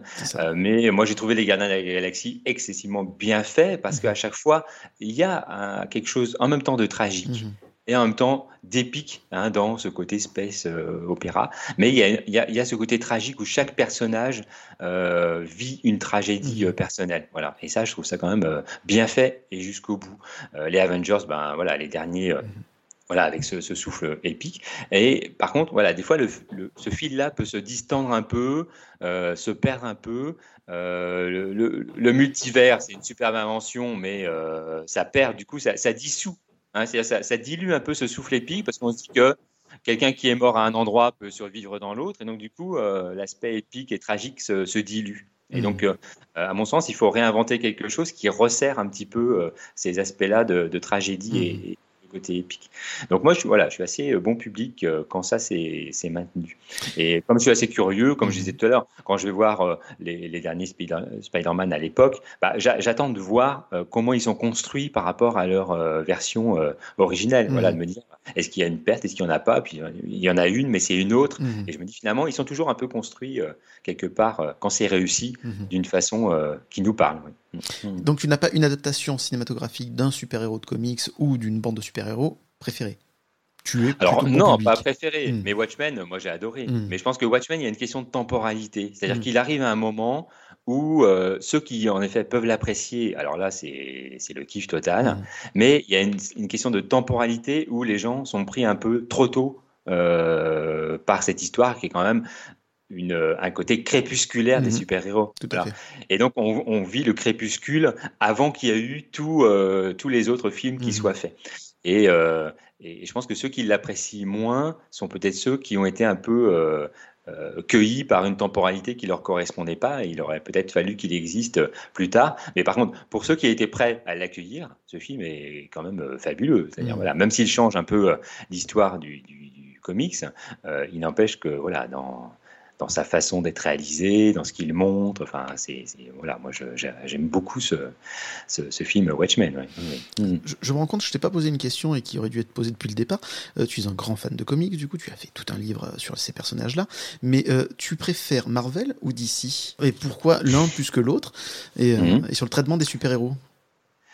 Alors, moi, comme je suis tombé plutôt dans la marmite Marvel au départ, j'ai une affection forcément un peu historique pour mhm. Marvel. Voilà, c'est les personnages qui me parlent le plus parce que d'emblée, c'est ceux-là euh, que j'ai lus euh, euh, plus précocement. Mhm. et je trouve qu'ils ont un côté, je parlais tout à l'heure de personnages un peu bloc, un peu moins bloc, parce qu'ils ont été construits comme des personnages qui de toute façon devaient être tourmentés de, de fait. Voilà, mhm. ils, ont été construits comme ça. Voilà, ils, voilà. alors qu'on voit bien que Batman, euh, Superman, Wonder Woman ont été construits comme des entités mythologiques un peu, hmm. c'est-à-dire ils reflètent une part de mythe à la base, même si après une complexité supplémentaire s'est créée et puis une, une psychologie de ces hmm. personnages s'est inventée, mais c'était pas leur ADN euh, premier. Voilà. Hmm. Donc spontanément, voilà, pour ces deux raisons-là, le côté euh, marmite euh, Marvel et le côté euh, le, tourment comme euh, étant posé au point de mhm. départ aussi Marvel voilà mais voilà les personnages d'ici puis tout à l'heure quand on parlait des derniers comics que, que j'ai lus finalement c'est d'ici que, que j'ai cité donc voilà il m'intéresse quand il, il, trouve cette complexité là oui. Est-ce qu'il y a un nouveau super-héros qui serait apparu euh, dans les comics qui t'intéresse particulièrement? Alors quand je dis euh, dernier, moi ce qui me vient à l'esprit forcément c'est The Invincible mhm. de, de, Kirkman. Est-ce ah que, oui voilà, Est-ce mhm. que tu as d'autres super-héros nouveaux, hein, qui ne sont pas mhm. donc des franchises historiques, on va dire, qui, qui, qui t'intéressent? Euh, alors j'avais écrit sur euh, un personnage qui s'appelle Bloodshot qui est sorti chez euh, Valiant Comics hein, à l'époque. Et alors c'était un personnage assez intéressant Bloodshot parce que c'était vraiment l'illustration du stress post-traumatique dans toute sa splendeur. C'est-à-dire c'était un personnage qui avait vécu des choses abominables mhm. et qui illustrait très bien cet aspect-là de ce qu'est un voilà ce qu'est le stress post-traumatique ou une névrose post-traumatique et de montrer tous les effets mhm. Euh, de, vécu ensuite, euh, d'hallucination, de tout ce qui peut en découler. Donc j'avais écrit un truc euh, sur, sur ce personnage pour ça. Et j'ai suivi en effet la, série The Invincible. Alors j'ai pas lu les comics parce que mhm. c'est alors faut y consacrer aussi du temps, il y a plusieurs volumes, etc. Mais la série, bon, je l'ai vu passer. première saison sur Amazon. Mhm. Voilà. Et, donc du coup, je la trouve assez assez chouette mhm. parce que tout d'un coup, ça ça redistribue aussi cette affaire de la transmission. Voilà, hein, quand même, hein, notamment Hein, et, de, et de la place, euh, euh, c'est aussi l'actualité, c'est-à-dire euh, la place du père mm. dans, cette affaire-là de la transmission. Mm. C'est-à-dire que, alors, ce qui peut être universel, c'est qu'à un moment donné, pour exister, il faut toujours trahir son père. Hein, c'est comme ça, c'est le fait. Mm. Voilà. Mais là, déjà, c'est de base, mais en plus, quand le père est celui euh, de Invincible, forcément, euh, là, ça pose encore une autre question mm. plus contemporaine qui est euh, quand ça part de biais sur le côté patriarcal, comment on peut se construire autrement Tout à fait. Mm. Hein, tout en se disant invincible, mais qui est un peu, un peu presque la méthode Coué, quoi. Hein. C'est-à-dire que parce qu'il morfle quand même. Ah, mais, clairement. Mm. Voilà, avec ce, nom qu'il se donne, c'est presque se convaincre qu'il est. ça, voilà, hein, mais, pour une protection supplémentaire, mais ça marche pas. Elle, trouve, ses limites à plusieurs moment. Voilà, donc je trouve que c'est intéressant ce nouveau personnage parce que ça redistribue cette mm. question de, de l'affiliation, de la transmission, de la place euh, de la figure paternelle euh, mm. dans le monde, etc. Et moi, ce que j'aime bien aussi dans mm. The Invincible, c'est euh, la prise de conscience que, à un moment donné, quand on est enfant, on se rend compte que, ou plus ado, on se rend compte que ses parents ne sont pas parfaits. Et, eh oui, et ça, ah bah, dans The Invincible, ça, se, ça se voit très bien, forcément, vu le monstre qui est le, le, le, père de The Invincible. Mais voilà, ce, ce passage-là exact où on se rend compte que les personnes qu'on a adulées parce que ce sont nos exemples, parce qu'on mhm. vit avec, etc., eh ben, ils ne sont pas parfaits. Ils ont aussi des failles, ils ont des erreurs, et ils ne mhm. sont pas forcément toujours des gens très bien. Et ça, c'est hyper mhm. intéressant parce que c'est dans les autres héros, et je répète, je n'ai pas tout lu, je n'ai pas tout vu, etc. Mais j'ai l'impression que c'est dans The Invincible que euh, on en parle euh, pour la première fois, et euh, à ce point-là, c'est le fait qu'un adulte n'est pas forcément quelqu'un de parfait. Et c'est ce passage-là dans la vie d'un enfant ou d'un ado. Oui, oui, tout à fait, parce que là, c'est montré de façon flagrante. Mmh, C'est-à-dire que voilà, on peut pas y échapper. D'un coup, il y, a une sorte de révélation à un moment donné mmh. où il y a, là, il y a une dégringolade. Euh, et pour s'en relever, à part se mettre un t-shirt invincible, mmh. voilà, faut, faut, faut, un truc balèze quand même pour se relever de ça. Et en effet, là, c'est flagrant. Chez les autres super-héros, en effet, c'est plus en filigrane. C'est-à-dire qu'au départ, ils sont parfaits, parce qu'en plus, ils datent d'une époque euh, euh lointaine, comme dirait l'autre. Et donc, du coup, dans une galaxie lointaine aussi. Mmh. Et euh, voilà, il faut que tout d'un coup les figures soient parfaites. Et on voit bien dans les euh, histoires plus récentes, euh, ces figures sont un peu écornées. Voilà, mmh. de temps en temps, voilà, les figures parentales sont un peu écornées. Batman découvre que Thomas Wayne n'était pas toujours mmh. très très droit, même si il conserve quand même une forme de droiture, mais il y avait quelques écueils. Ou quand on relit les origines de Batman, on voit bien que pour un père, euh, quand euh, le jeune Bruce Wayne tombe quand même dans la grotte pour la première fois, moi je l'ai relu euh, mm. en, écrivant le livre, bah, quand il le relève, quand il le sort de la grotte, c'est pas le père très sympathique. Hein. Mm. C'est-à-dire euh, voilà, il, se prend un peu euh, une, une, rouste verbale parce qu'il est, alors qu'il est tombé. Mmh, c'est ça. Il mmh. s'est fait mal. Donc, du coup, après coup, il apparaît pas si idéal ce, mmh. ce, père de, Bruce Wayne. Et, et, d'autres comme ça où on découvre le père de, de Daredevil, on voit bien que finalement, bon, il, enfin, il, remporte le combat, mais il remporte le combat et il meurt ensuite, mais il, vendait des combats truqués juste avant, enfin, et ainsi de suite. Donc, c'est écorné. Voilà. On voit bien que les figures parentales sont un peu écornées et en disant à un moment donné, il y a des révélations qui sont progressivement. Mais avec euh, forcément Invincible, là, alors là, c'est plus que écorné, c'est une révélation où on se dit ah oui, mais en fait, euh, c'est monstrueux. Voilà, et voilà, il va falloir quand même euh, continuer à affronter littéralement, là pour le coup, cette figure parentale. Donc, ouais, oui, donc ça c'est intéressant parce mm. que ça, Là, c'est plus seulement écorné, c'est euh, voilà, quand l'autre en face, quand le parent est, a, un, côté monstrueux, mmh. comment on compose avec et, du comment on se construit aussi. Mmh. Voilà, tout à fait. Mmh. Qu'est-ce que ça renvoie sur l'identité euh, Comment on se construit euh, avec ça et comment on surmonte cette affaire-là. Donc, ouais, ouais, c'est un paradigme intéressant. Ouais, quel est l'auteur de, de comics que tu rêverais de psychanalyser? Euh, on pourrait dire des fois. Alors, Grant Morrison, il a, il a des idées assez tordues. Hein. Enfin, mmh. voilà, c'est pour, pour, le dire simplement. Enfin, voilà, on sent bien qu'il y aurait de la matière hein, à travailler. Il y a de la matière, voilà. Il y a ce côté tellement foisonnant et mmh. tourmenté quand il écrit. Euh, voilà, c'est des récits où des fois, il faut, faut, revenir en arrière pour euh, comprendre ce qui s'est passé, etc.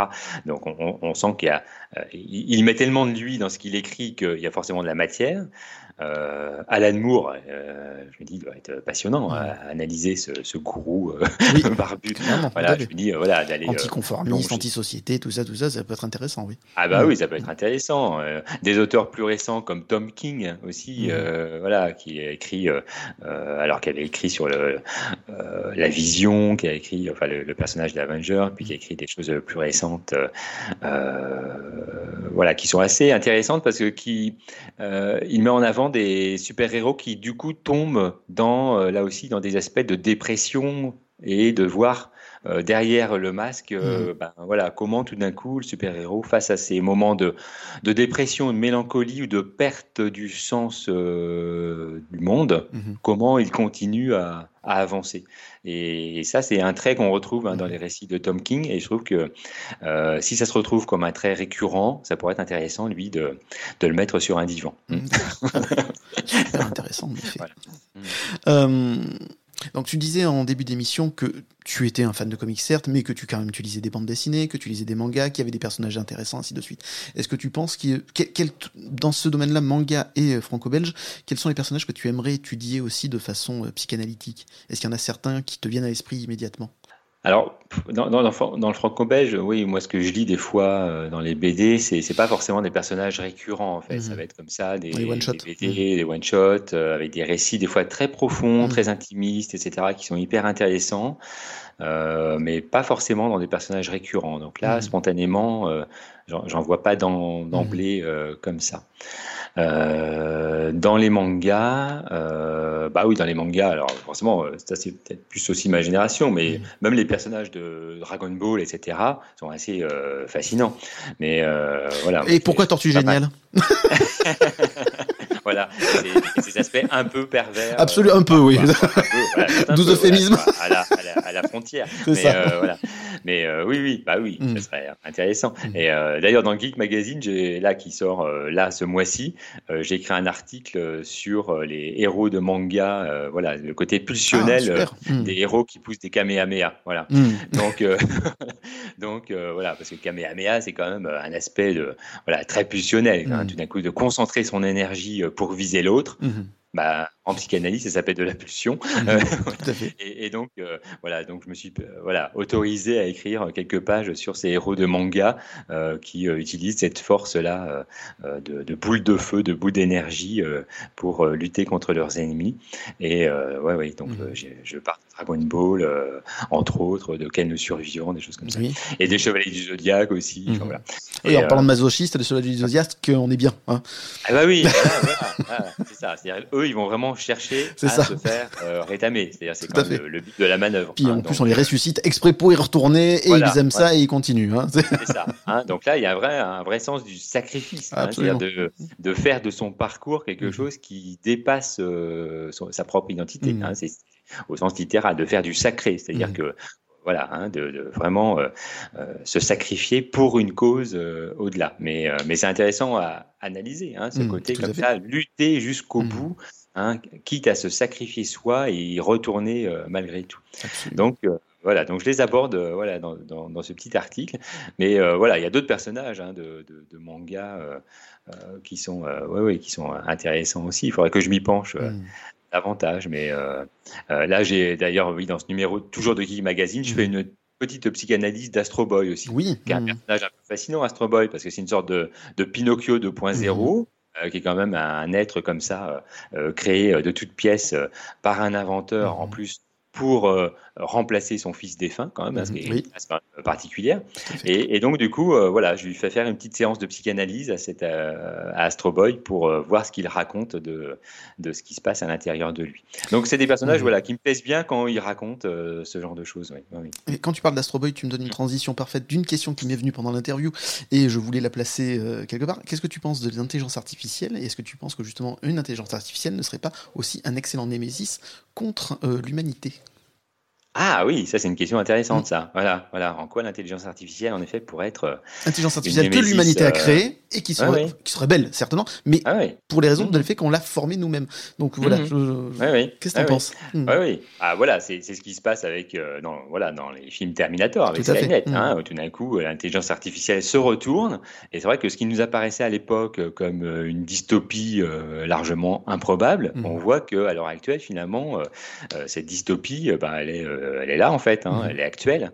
Hein, et je lisais un article euh, hier euh, qui racontait, alors parmi d'autres, hein, mais que l'intelligence artificielle, bah, dans une dans une entreprise, avait permis de remplacer, de faire partir des gens et de, les remplacer par des intelligences artificielles. Donc des mmh. gens qui faisaient un travail apparemment de compilation journalistique avaient été remplacés par des intelligences mmh. artificielles. Donc c'est une némésis quand même assez intéressante parce qu'elle vient mmh. éradiquer quelque chose hein, de l'être humain de façon insidieuse, euh, pas de façon brutale. C'est-à-dire, on n'a pas une guerre, mmh. elle n'a pas créé des Terminators, mais elle a créé des Terminators invisibles. C'est-à-dire que mmh. quand on perd euh, son emploi, c'est une façon d'être euh, voilà, d'être terminé. Hein. C'est-à-dire on est exterminé à ce moment-là. Donc c'est une némésis en effet insidieuse qui glisse dans tous les domaines et qui en effet est peut-être la némésis assez parfaite dans le sens où euh, on est convaincu, enfin, on a pu être convaincu de l'intérêt de la créer, mhm. parce qu'en effet, euh, c'était quand même un fantasme comme ça, tout d'un coup, que l'être humain pouvait avoir, mhm. et que face à cette création, on se rend compte après coup de ce qu'on a créé, hein, euh, et qu'il nous resterait presque deux choix, soit euh, accepter qu'elle est mmh. créée et la laisser nous dévorer, hein, euh, ou l'autre choix qui serait en fait entre la peste et le choléra, euh, devenir nous-mêmes des robots hein, pour lutter d'égal à égal. Mmh. Hein. Hein. Et on voit bien euh, que dans le monde actuel, des fois, on nous incite un petit peu à, devenir des robots dans nos façons de parler, de communiquer, comme on dit maintenant. Hein. donc, euh, même s'il y a pourtant sur les sites internet, il faut cliquer "Je ne suis pas un robot", euh, mais il n'empêche que dans les petites vignettes où il faut reconnaître le bus ou le vélo, hmm. moi, des fois, je me trompe alors qu'un robot ne se tromperait pas. Voilà. Donc, en fait, "Je ne suis pas un robot", c'est hmm. un leurre, parce qu'en fait, celui qui répondrait le mieux, c'est le robot. Voilà. Et, dans le "Je ne suis pas un robot", je pense qu'à ce moment-là, on, on clique presque la phrase opposée. On clique, je pourrais être un mmh, C'est ça. Voilà. Mmh. Hein, et c'est comme euh, il y, a Freud qui dit que l'inconscient ignore la négation. C'est-à-dire que euh, dire je ne suis pas un robot ou dire je suis un robot, c'est exactement la même chose. Mmh. Voilà. Et donc quand on clique, je pense qu'on clique, je suis moi aussi un petit peu un robot et donc du coup euh, je, voilà j'accède à quelque chose de plus. Et on voit bien que voilà on nous incite à, plusieurs endroits à essayer de parler dans un style qui soit le plus euh, le plus épuré le plus communicant possible avec des, des termes des néologismes qui apparaissent comme ça euh, euh autogénérés mmh. hein, de façon avec des procédures des process etc et donc finalement on se trouve nous-mêmes insidieusement euh, transformés en, petits robots. Mhm. Donc, prêt à être englouti par une intelligence artificielle, puisque si nous-mêmes on parle robot, bah, on sera d'autant plus facilement remplaçable par euh, une intelligence artificielle qui parle robot encore mieux que nous. Et donc la meilleure façon de lutter, c'est, ça rejoint ce qu'on disait tout à l'heure, c'est de ne pas céder sur la part héroïque qui est en nous, et par part héroïque, ça serait cette part qui résiste en fait à cette robotisation. C'est-à-dire cette part qui fait de chacun voilà, d'imperfection. Mmh. Voilà, tout à fait. Et cette imperfection qui fait le style de chacun.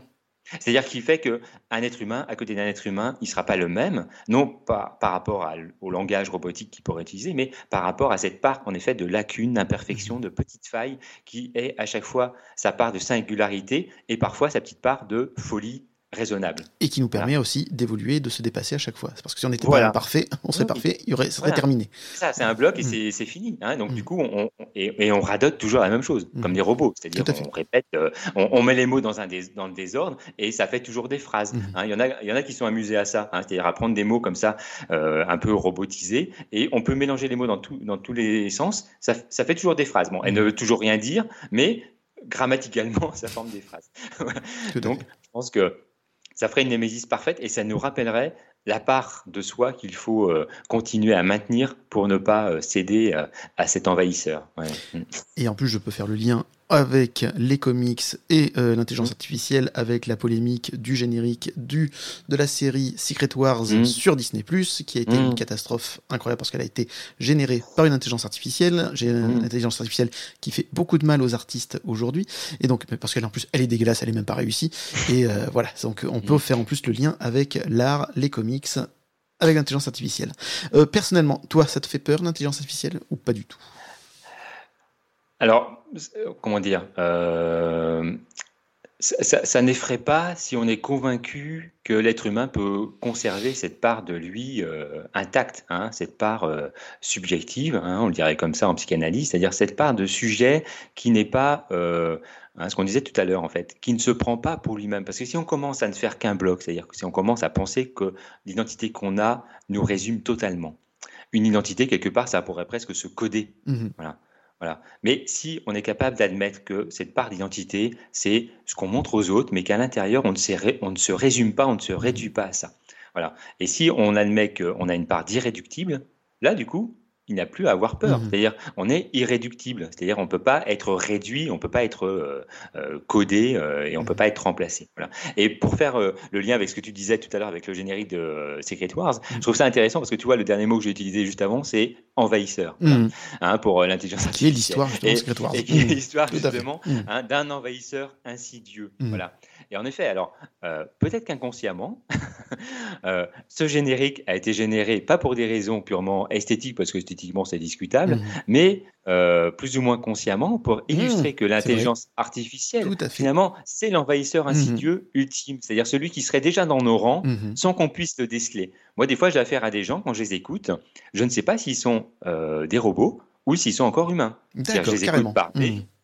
Bah, il y a des gens comme ça qu'on écoute parler à la télé ou dans la vie de tous les jours. On se dit, bon, une fois qu'ils ont fini de parler, est-ce qu'ils ont vraiment dit quelque chose Ou est-ce que c'était des mots assemblés et qui, au fond, euh, on n'est pas plus avancé à la fin mhm. de la phrase qu'au début. Et ça, c'est un signe quand même. Les éléments de langage, hein, c'est ça. Voilà, c'est ça. Et quand on utilise des éléments de langage, une rhétorique, euh, un robot peut utiliser une rhétorique parfaitement. Voilà. Et donc, du coup, je me dis qu'il y a déjà des scrolls. Oui, voilà, exactement. voilà. Hein. donc, voilà. Mais il suffit juste d'apprendre à les reconnaître et à ne pas se transformer soi-même en scroll, euh, voilà, hein, robotisé. Je, si tu as encore un peu de temps ou pas à m'accorder? Oui, Parce que là, j'ai lu un article il n'y a pas longtemps dans Var Matin, pour une fois qu'ils font un truc bien, donc j'en parle, euh, sur euh, un édito justement d'un des journalistes qui parlait qu'une entreprise aux États-Unis avait créé une intelligence artificielle qui permettait de reprendre la voix des défunts et qui réussissait alors je sais pas à quel niveau, est-ce que c'est une vraie réussite ou est-ce que c'est vraiment euh, au ras des pâquerettes, ça j'en sais rien, mais visiblement, qui à force d'avoir l'intelligence artificielle, hein, ayant cherché toutes les informations, ayant laissé euh, le défunt sur Internet, dans des documents numériques, etc., réussit petit à petit à recréer aussi la façon de, de, de, de, comment aurait pu parler le défunt. Et donc euh, les personnes peuvent acheter cette, le, défunt, refaire venir. Lui il fait un, un trait d'humour en disant, en faisant revenir la belle-mère, c'est une catastrophe pour lui, parce qu'il réussit à s'en débarrasser, mais elle revient grâce à à l'intelligence artificielle et euh, d'outre-tombe. Donc voilà, j'aimerais savoir ce que tu penses donc de ce point de vue-là de l'intelligence artificielle, si elle arrive à recréer une personnalité euh, défunte, et donc mhm. sur le fait de pouvoir faire ensuite son deuil. Ça, ça voilà, c'est un mhm. truc qui m'intéressait parce que le, la coupure, le deuil, ça doit être à un moment donné on peut garder des bons des souvenirs de la personne morte, mais elle ne peut pas revenir dans sa vie actuellement, sinon on ne peut pas faire son deuil. Et donc là, mhm. une intelligence artificielle qui reviendrait dans, ta vie, mhm. un défunt qui reviendrait dans ta vie de cette façon-là, qu'est-ce que ça peut donner à l'humanité et, comment on peut faire son deuil derrière? Voilà, moi c'est un mhm. truc qui m'a fait un peu voilà, un peu vriller quand j'ai lu l'article. Je me dis, oh la vache, on en est là. C'est-à-dire que maintenant on va peut-être faire revenir les morts. C'est incroyable. Oui, Alors, et en plus, euh, alors ce qui est intéressant, hein, cet aspect-là, en même temps effrayant, mais en même temps euh, un peu fascinant, c'est que euh, dans la série Black Mirror, il y a mmh. un épisode Hein, où euh, il y a quelqu'un qui fait revenir euh, un, être disparu. Euh, et alors j'ai plus le, titre hein, de l'épisode, mais en tout cas c'est le thème. Mmh. Hein, c'est-à-dire que la personne est, alors je crois c'est son fiancé qui décède, et donc ensuite on lui propose de faire de compiler en effet les messages euh, que la personne a laissés sur Internet, etc., et de pouvoir donc échanger à nouveau mmh. sur ordinateur, euh, enfin sur via, par écran interposé, avec cette interface d'intelligence artificielle pour lui permettre d'échanger avec cette personne. Mmh. Et donc du coup, elle accepte, voilà, et donc elle se met à échanger, en effet, avec cette intelligence artificielle qui reflète exactement la façon de parler mmh. selon euh, euh, le langage qu'utilisait cette personne sur les réseaux, euh, etc. Et alors ça va un peu plus loin dans, cet épisode, parce qu'à un moment donné, il propose une sorte de clone synthétique hein, de cette personne qui pourra directement parler mmh. vocalement. voilà, donc elle est carrément présente physiquement, mais en même temps, dans ce que tu dis, avec les mots plus la voix, hein, il manque finalement le corps et la mmh. personne revient. Tout à fait. Et, donc là, en effet, hein, c'est intéressant parce que tout à l'heure, tout au début, on parlait de ce qui constitue le super-héros comme l'être humain, c'est la perte. Hein. Mmh. C'est-à-dire qu'à un moment donné, c'est accepter une part de perte, euh, ben voilà, définitive, mmh. hein, dans le sens où il n'y a pas de marche arrière, hein, et que c'est un peu ce qui nous constitue en tant qu'être humain. pour l'instant, en tout cas, dans, dans, dans, ce qu'est un être humain actuellement, il y a bien cette idée d'un côté définitif, euh, dans ce qu'on a perdu nous et dans les êtres qu'on perd, il n'y a pas de retour en arrière possible. Voilà. Et ça participe en même temps, en effet, du, processus de deuil, de séparation, de deuil, et en même temps, ça nous confronte à chaque deuil, nous-mêmes, à notre propre fin, notre propre mortalité, et mmh. ainsi de suite. Et mmh. ça fait partie d'une. Voilà. Et donc là, en effet, quand on change euh, la donne à ce niveau-là, eh, eh, bien, ça, ça, peut modifier aussi hein, mmh. le, rapport qu'on a à l'autre, le rapport qu'on a euh, à soi-même. Euh, et donc, forcément, ça peut entamer hein, cette affaire-là hein, de de, séparation, de deuil, de perte. Hein, et donc constituer des êtres humains qui soient du coup un peu différents, mmh hein, parce qu'ils n'auront plus affaire à ces mêmes éléments-là qui nous constituaient mmh jusqu'à maintenant. Et je pense que de façon anthropologique, hein, ça peut en faire évoluer de, une mutation euh, psychique. Tout à fait. Parce que dans la représentation, il peut y avoir euh, une forme de mutation psychique dans la façon de se représenter hmm. le monde et la perte. ce qui est... Alors pourquoi pas, hein, dans hmm. l'absolu, hein, sans diaboliser à l'avance les choses. Mais en même temps, ça pose des questions, euh, là aussi, euh, particulières sur qu'est-ce qu'être humain et comment ça se différencie quand même du reste. Hein, Tout à fait. Un sujet qui sera passionnant dans les années à venir parce que ça va se développer et on va y avoir. oui, et ça, va très vite. C'est certain, tout à fait. eh bien, on revient maintenant un peu au super-héros. Et merci d'avoir répondu à cette question parce que voilà, on a digressé, mais je la trouvais super intéressante et merci beaucoup d'y avoir répondu. Euh, quel super-héros serais-tu? Ah. quand on est petit, forcément, on a envie d'être justement un chevalier du zodiaque ou on a envie d'être mm. Sangoku, etc. Mais maintenant, ah quand on est plus âgé, qu'on est fan de comics, quel super-héros on mm. aimerait être? Ah oui, alors ça c'est une bonne question et je pense que euh, peut-être qu'il faudrait euh, oui être plusieurs en fait, hein, mm. super héros. Et c'est voilà c'est ça. Hein. C'est-à-dire qu'au bout d'un moment, c'est vrai que quand on est euh, plus jeune, souvent on se dit j'aimerais être un tel. Mm, parce que mm. voilà, on a cet idéal qui nous amène. voilà, il y, a des enfants qui se mettent sur une petite butte et qui se lancent en sautant pour se dire peut-être que je suis Superman sans le savoir, donc ils tentent le coup et ainsi de suite. Le nombre d'enfants qui font des kamehameha, qui ont tenté ça on, les compte euh, par brassée. On, en a été, euh, hein, je pense. Hein. Ah oui, voilà, Et, moi, quand je reçois des enfants en consultation, mm. j'ai régulièrement des petits Naruto hein, qui se déplacent en Naruto Run ou des petits Spider-Man, c'est-à-dire qui arrivent dans mon cabinet en, se, en tissant d'étoiles. Voilà. Mm, donc, tout à fait. donc voilà, on voit bien qu'ils ils se prennent voilà, pour un super-héros en mmh. particulier ou un personnage héroïque en particulier. Et peut-être que quand on est adulte, on, accepte l'idée de se dire que euh, il faudrait composer le sien propre en prenant des petits traits mmh. de ci, de là, hein, pour euh, pas forcément être guidé par un, personnage idéal en tant que tel, mmh. hein, mais par des traits qu'on emprunterait comme ça à l'un, à l'autre, selon les jours, selon ce qui nous motive, selon ce qu'on désire aussi, et que peut-être emprunter, euh, voilà, un peu de télépathie de Xavier, un peu euh, de capacité à modifier le temps quand il fait trop chaud euh, de tornade, un peu de pouvoir euh, voler dans l'espace comme Superman quand on a besoin de se réfugier ou une bonne forteresse de solitude pour être pratique. voilà. donc, voilà. d'emprunter comme ça selon voilà le, désir qui nous vient à ce moment-là. Peut-être qu'adulte, c'est être ça, c'est accepter cette mosaïque mhm. qui nous constitue. D'accord, ah bah, c'est une très bonne réponse. justement, on peut pas dire que le monde dans lequel on vit actuellement ce soit hyper folichon, que ce soit écologiquement, économiquement Selon toi, quel est le super-héros dont aurait besoin l'humanité actuellement pour s'en sortir? Bah, Peut-être un super-héros le plus collectif possible. Euh, il y, avait un super-héros euh, chinois à une époque euh, lointaine qui s'appelait l'homme collectif. Un, ah un, personnage euh, nébuleux que mmh. personne ne connaît. Mais, et donc, c'était un personnage intéressant parce qu'il pouvait se démultiplier mmh. en plusieurs centaines, milliers ou millions, je crois. C'était un personnage de propagande communiste chinoise ou pas du tout? Alors, un peu, en tout cas, il était créé par les Américains, mais avec cette idée, voilà, qu'un un super-héros chinois, il y avait ce côté un peu euh, communiste collectif. Mmh. Donc, euh, il pouvait se, reproduire comme ça de façon euh, multiple. et, au-delà de ce qui venait colorer un peu ce, personnage sur le plan de, voilà, des, valeurs qu'il transportait, je me dis que peut-être que le meilleur super-héros, ce serait un super-héros qui serait diffusé à l'intérieur de chacun d'entre nous, en fait. Mmh. Hein, c'est-à-dire un, super-héros qui pourrait émerger de nos forces. Mmh conjointe, mmh. euh, ça, serait, euh, ça serait pas mal en fait. Hein. Mmh. Donc euh, voilà, qu'on pourrait créer, c'est-à-dire en rassemblant différentes personnes entre nous, qu'il en émane tout d'un coup une entité super-héroïque, mmh. selon comment les collectifs se composent aux besoins. Et je pense, moi, je crois plutôt à cette force-là de, de collectifs qui se composent, d'où émanerait une sorte d'entité super-héroïque. Moi, ça, ça, me plaît plutôt bien. Absolument, très très bonne réponse.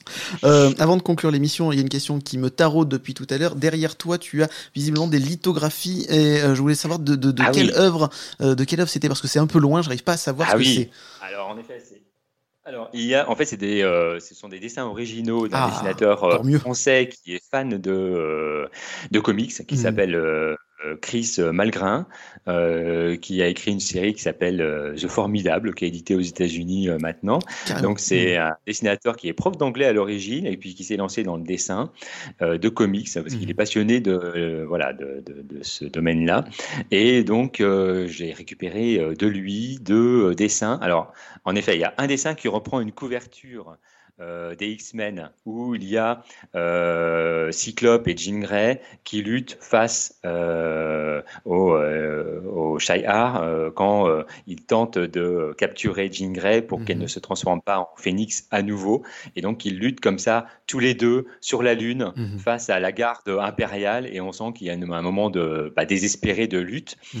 Et donc là, c'est une c'est cette scène-là qui est recréée avec deux autres personnages. Il y en a un, c'est le frère de Cyclope, en fait, mhm. et avec euh, Polaris, qui est donc euh, euh, la, fiancée de ce personnage. Mhm. Hein. Donc c'est Havok et Polaris qui viennent remplacer Cyclope et, Phoenix. Voilà. Mhm. Mais sur une scène similaire. Et l'autre, alors c'est une page, là aussi c'est une recréation, c'est les X-Men contre l'équipe canadienne Alpha Flight. Alors moi, cette équipe m'avait un peu fasciné à l'époque. C'est une équipe super-héroïque du Canada. Et donc, euh, voilà, ce dessinateur, Chris Malgrim, m'a fait le plaisir de, de, me refaire ses dessins, euh, euh, voilà, et voilà, pour, parce qu'il me plaisait particulièrement. Mm. Et que c'était des scènes comme ça où tout d'un coup, il y a quelque chose qui évoque la lutte un peu désespérée, mais qui ne l'est jamais totalement tant qu'on n'a pas euh, euh, été jusqu'au bout. Euh, et je me dis que voilà, c'est une belle allégorie de, du monde, voilà, et, de ce qu'on peut y faire. Mm. Et donc, dans ton bureau, tu as des originaux d'un auteur français faisant du comics. Ça aussi, peut-être, ça peut dire d'autres choses aussi. c'est intéressant. Eh voilà. Hein, voilà. ça crée des passerelles. Moi, j'aime bien ce qui Absolument. est passerelle, en fait. Voilà. Tout à ça fait. crée des ponts comme ça, je trouve ça assez, assez fabuleux. Mm. eh bien, l'émission touche à sa fin, mais avant de nous quitter, Anthony, quand tu ne soulages pas les mots ancrés au plus profond des gens et que tu n'étudies pas la psyché des super-héros, que fais-tu? Quelles sont tes autres passions? Euh, mes passions, euh, alors je je cours, hein. mhm. je cours un peu. Euh, ça me permet d'écrire en fait. Voilà, mmh. hein, c'est, on pense avec ses pieds. Euh, donc du coup, euh, voilà, ça, ça, me permet d'écrire des articles comme ça, je mmh. les, je les pense en courant et après ils sont prêts à être écrits ou des livres quand je cours mmh. plus longtemps. voilà, donc ça j'aime bien. Et puis toute la culture en fait, voilà, comme je disais un peu tout à l'heure de, de l'imaginaire, moi je trouve ça fabuleux parce que voilà, c'est, c'est une manne. Enfin voilà, il y a tout d'un coup toute une substance, que ce soit à travers des films, des œuvres, que ce soit Tolkien, que ce soit Dune, euh, des, films comme euh, euh, Alien, etc. Enfin, voilà, ce sont des œuvres comme ça dans cette pop culture qui nous parlent en fait d'une part, encore une fois, de nous-mêmes. Mm-hmm. Il y a les super-héros qui le font très bien. Mais je, voilà, j'ai écrit des articles, un article sur, sur Dune, sur Alien aussi, dans, des MOOC ou des ouvrages, parce que c'est voilà, c'est la pop culture mm-hmm. nous raconte des choses assez assez fabuleuses. Donc voilà, ça c'est un univers dans mm-hmm. lequel j'aime bien me, me plonger euh, aussi. Et puis euh, voilà, ce qui me passionne par-dessus tout, c'est euh, d'écouter les gens et d'écouter voilà ce qu'ils ont à raconter de mmh. ce qui les anime eux. Et ça, je trouve ça toujours fabuleux. Ça, c'est une passion chevillée. Tout à fait. Donc, c'était un plaisir, du coup, d'entendre tes questions. Ah bah, c'est gentil. Merci beaucoup. C'était vraiment passionnant. et justement, à force de parler, je me dis, ça te titille pas d'écrire un scénario de comics ou de bande dessinée? Ah, oui. Alors, c'est ça, pourrait être en petit projet. Hmm. Hmm. Ah, hmm. donc je suis pas tombé loin. D'accord. C'est vrai. Voilà, ah. voilà, voilà, il y a, y a, un projet quelque part qui pourrait euh, être. Euh, tu y travailles comme ça de façon, on va dire, euh, pas régulière, mais tu y travailles depuis quelques temps déjà? Oui, voilà, c'est une mmh. idée euh, que j'ai eue euh, avec, euh, voilà, j'en ai parlé avec un dessinateur que je connais, qui était plutôt intéressé, et mmh. donc on s'est dit qu'on pourrait un jour, une fois que le temps nous le permettrait, mais en tout cas d'écrire peut-être un, un, synopsis et un scénario pour créer quelque chose. Donc oui, oui, je me dis que ça pourrait être. Donc, euh, tu as visé. Euh, J'ai Pas loin du tout. Donc, on est d'accord que quand tu sortiras ce comics ou cette bande dessinée, tu viendras en parler dans des coins stables? Ah, bah, bien sûr. Eh ben, c'est très gentil. Merci beaucoup. Ça me fait très, très plaisir. Donc, en dehors de ce futur projet de comics, mais c'est pas d'actualité si j'ai bien compris, est-ce que tu travailles sur de nouveaux projets? En dehors des futurs articles Est-ce que d'autres livres hmm. sur le feu? Voilà. Oui, alors, oui, oui, il y a un ouvrage. Est-ce que tu peux nous en parler? euh, Oui, oui, il y a un ouvrage en cours, voilà, qui devrait être autour cette fois-ci euh, des jeux vidéo, donc qui mhm. devrait euh, sortir euh, l'année prochaine, en 2024. Mhm. Voilà, de ce que voilà, de, parce que les jeux vidéo c'est quand même un domaine aussi où il se passe pas mal de choses mhm. et de voilà de raconter un petit peu ce que nous raconte de chacun là aussi. Hein, c'est toujours un peu cette idée-là de ce que viennent nous raconter ces jeunes ces, ces, ces, jeunes et ces jeunes dans ces jeux vidéo. Et voilà, en tout cas, voilà. Pour l'instant, le, prochain projet, c'est euh, un ouvrage euh, de ce type-là. Mais pas un manuel de jeux vidéo, parce que moi, je mhm. mm, voilà, c'est pas pour. Euh, il y en a qui font ça très bien. Mhm. moi, c'est pas mon idée. Ce serait plutôt de dire, voilà, qu'est-ce que ça nous raconte et qu'est-ce que ça nous apprend. Mm. Donc, Anthony est un fan de pop culture, ça on l'a bien compris. Donc, mais c'est mhm. aussi un geek. Donc, à quoi joue actuellement Anthony? Euh, alors là, j'ai euh, ah, j'ai plus le nom euh, en tête. J'ai testé la jeu vidéo qui est sorti récemment sur PS5 et le nom m'échappe complètement. Alors du coup, mmh. je lui... Ça parle de quoi? Peut-être qu'on va retrouver. c'est sur les ah, c'est sur c'est un jeu de, de robots là qui vient de sortir. Mmh de, de mecha, là, c'est un, jeu de, c'est un jeu de mecha. Alors, il faudrait le, retrouver, hein, ça va pas être très dur. Euh, c'est euh, Ah, Armored Core. Ah, d'accord. Voilà. Voilà, le dernier euh, Armored Core, mhm. voilà, c'est un jeu de mecha et alors c'est, assez marrant parce que c'est faut prendre en main le, le, mecha et puis se, se, déplacer et, viser les ennemis, etc. Mhm. Mais en même temps, il y a tout un univers. Enfin, c'est mhm. assez, voilà, c'est assez, c'est assez marrant à, faire. c'est quoi le style de... Pardon. Oui, excuse-moi. Oui, oui, oui, voilà. L'idée, c'est d'explorer hein, dans ces jeux, voilà, d'explorer un peu les possibilités, voilà, le monde qui est créé. Donc, euh, mhm. c'est assez, euh, c'est assez fun. Mhm. C'est quoi le type de jeu préféré d'Anthony Huard? Alors moi j'ai pas vraiment un jeu préféré, j'aime bien explorer. un style, j'ai envie de dire plutôt. Oui, oui. Voilà. oui, alors quand il y a de l'exploration, j'aime bien en fait, mhm. oui, oui, parce que j'aime bien voir ce que les créateurs du jeu ont posé à tel et tel endroit. Voilà, donc ça, ça me plaît bien. Mais euh, de temps en temps, euh, après euh, une journée bien chargée, un bon Street Fighter, ça, ça, détend. on est d'accord. Hein, voilà. parce que des fois, voilà, les quêtes complexes, c'est bien, mais voilà, des bons, voilà, des, bons jeux comme ça, c'est très bien aussi. donc voilà, moi, je suis assez, assez preneur aussi. Mm, mm. Eh bien, merci Anthony d'être venu dans Coup de Bulle. C'était passionnant. Je me suis régalé. Et donc, si vous aimez les comics, si vous aimez les super-héros, si vous souhaitez en apprendre plus sur leur histoire euh, et, leur tourment intérieur et sur ce qui les pousse à se surpasser, je ne saurais trop vous conseiller donc de la lecture de Freud et les super-héros aux éditions L'Opertin. Merci encore Anthony. C'était, je me suis vraiment régalé. Je le dis quasiment chaque fois parce que j'aime les interviews que je fais avec les personnes que j'invite. Sinon, je les ferai pas ces interviews. Donc de base, il y a ça. Mais vraiment, c'était passionnant de pouvoir parler de sujets qui ne sont pas abordés régulièrement sur les personnages de, nos super-héros et sur euh, ce qu'ils ont vécu et ce, ce que ça nous apporte aussi à nous. Donc c'était vraiment passionnant. Merci beaucoup. Eh bien, merci. C'était un plaisir partagé. Merci beaucoup. On se donne rendez-vous prochainement avec de nouveaux invités. Et si ça vous a plu, abonnez-vous à notre podcast. Coup de bulle est disponible sur toutes les bonnes plateformes de podcast. Pensez à laisser des étoiles et des commentaires sur Apple Podcast, Spotify, Podcast Addict, etc., etc. Ça permettra de donner plus de visibilité à l'émission. Et je ne vous le cache pas, ça fait toujours zizir. Au générique, Loulou, Boubou, Lily et Max. À la musique, David Rampillon. Coup de bulle est une production T31 Prod, c'est-à-dire moi, et euh, fait partie du label Micro Stockholm. Je vous dis à très bientôt pour une prochaine émission, et encore merci Anthony d'être venu dans l'émission et d'être resté aussi longtemps. Ça, j'ai pas vu le temps passer et c'était vraiment passionnant. Merci encore. merci.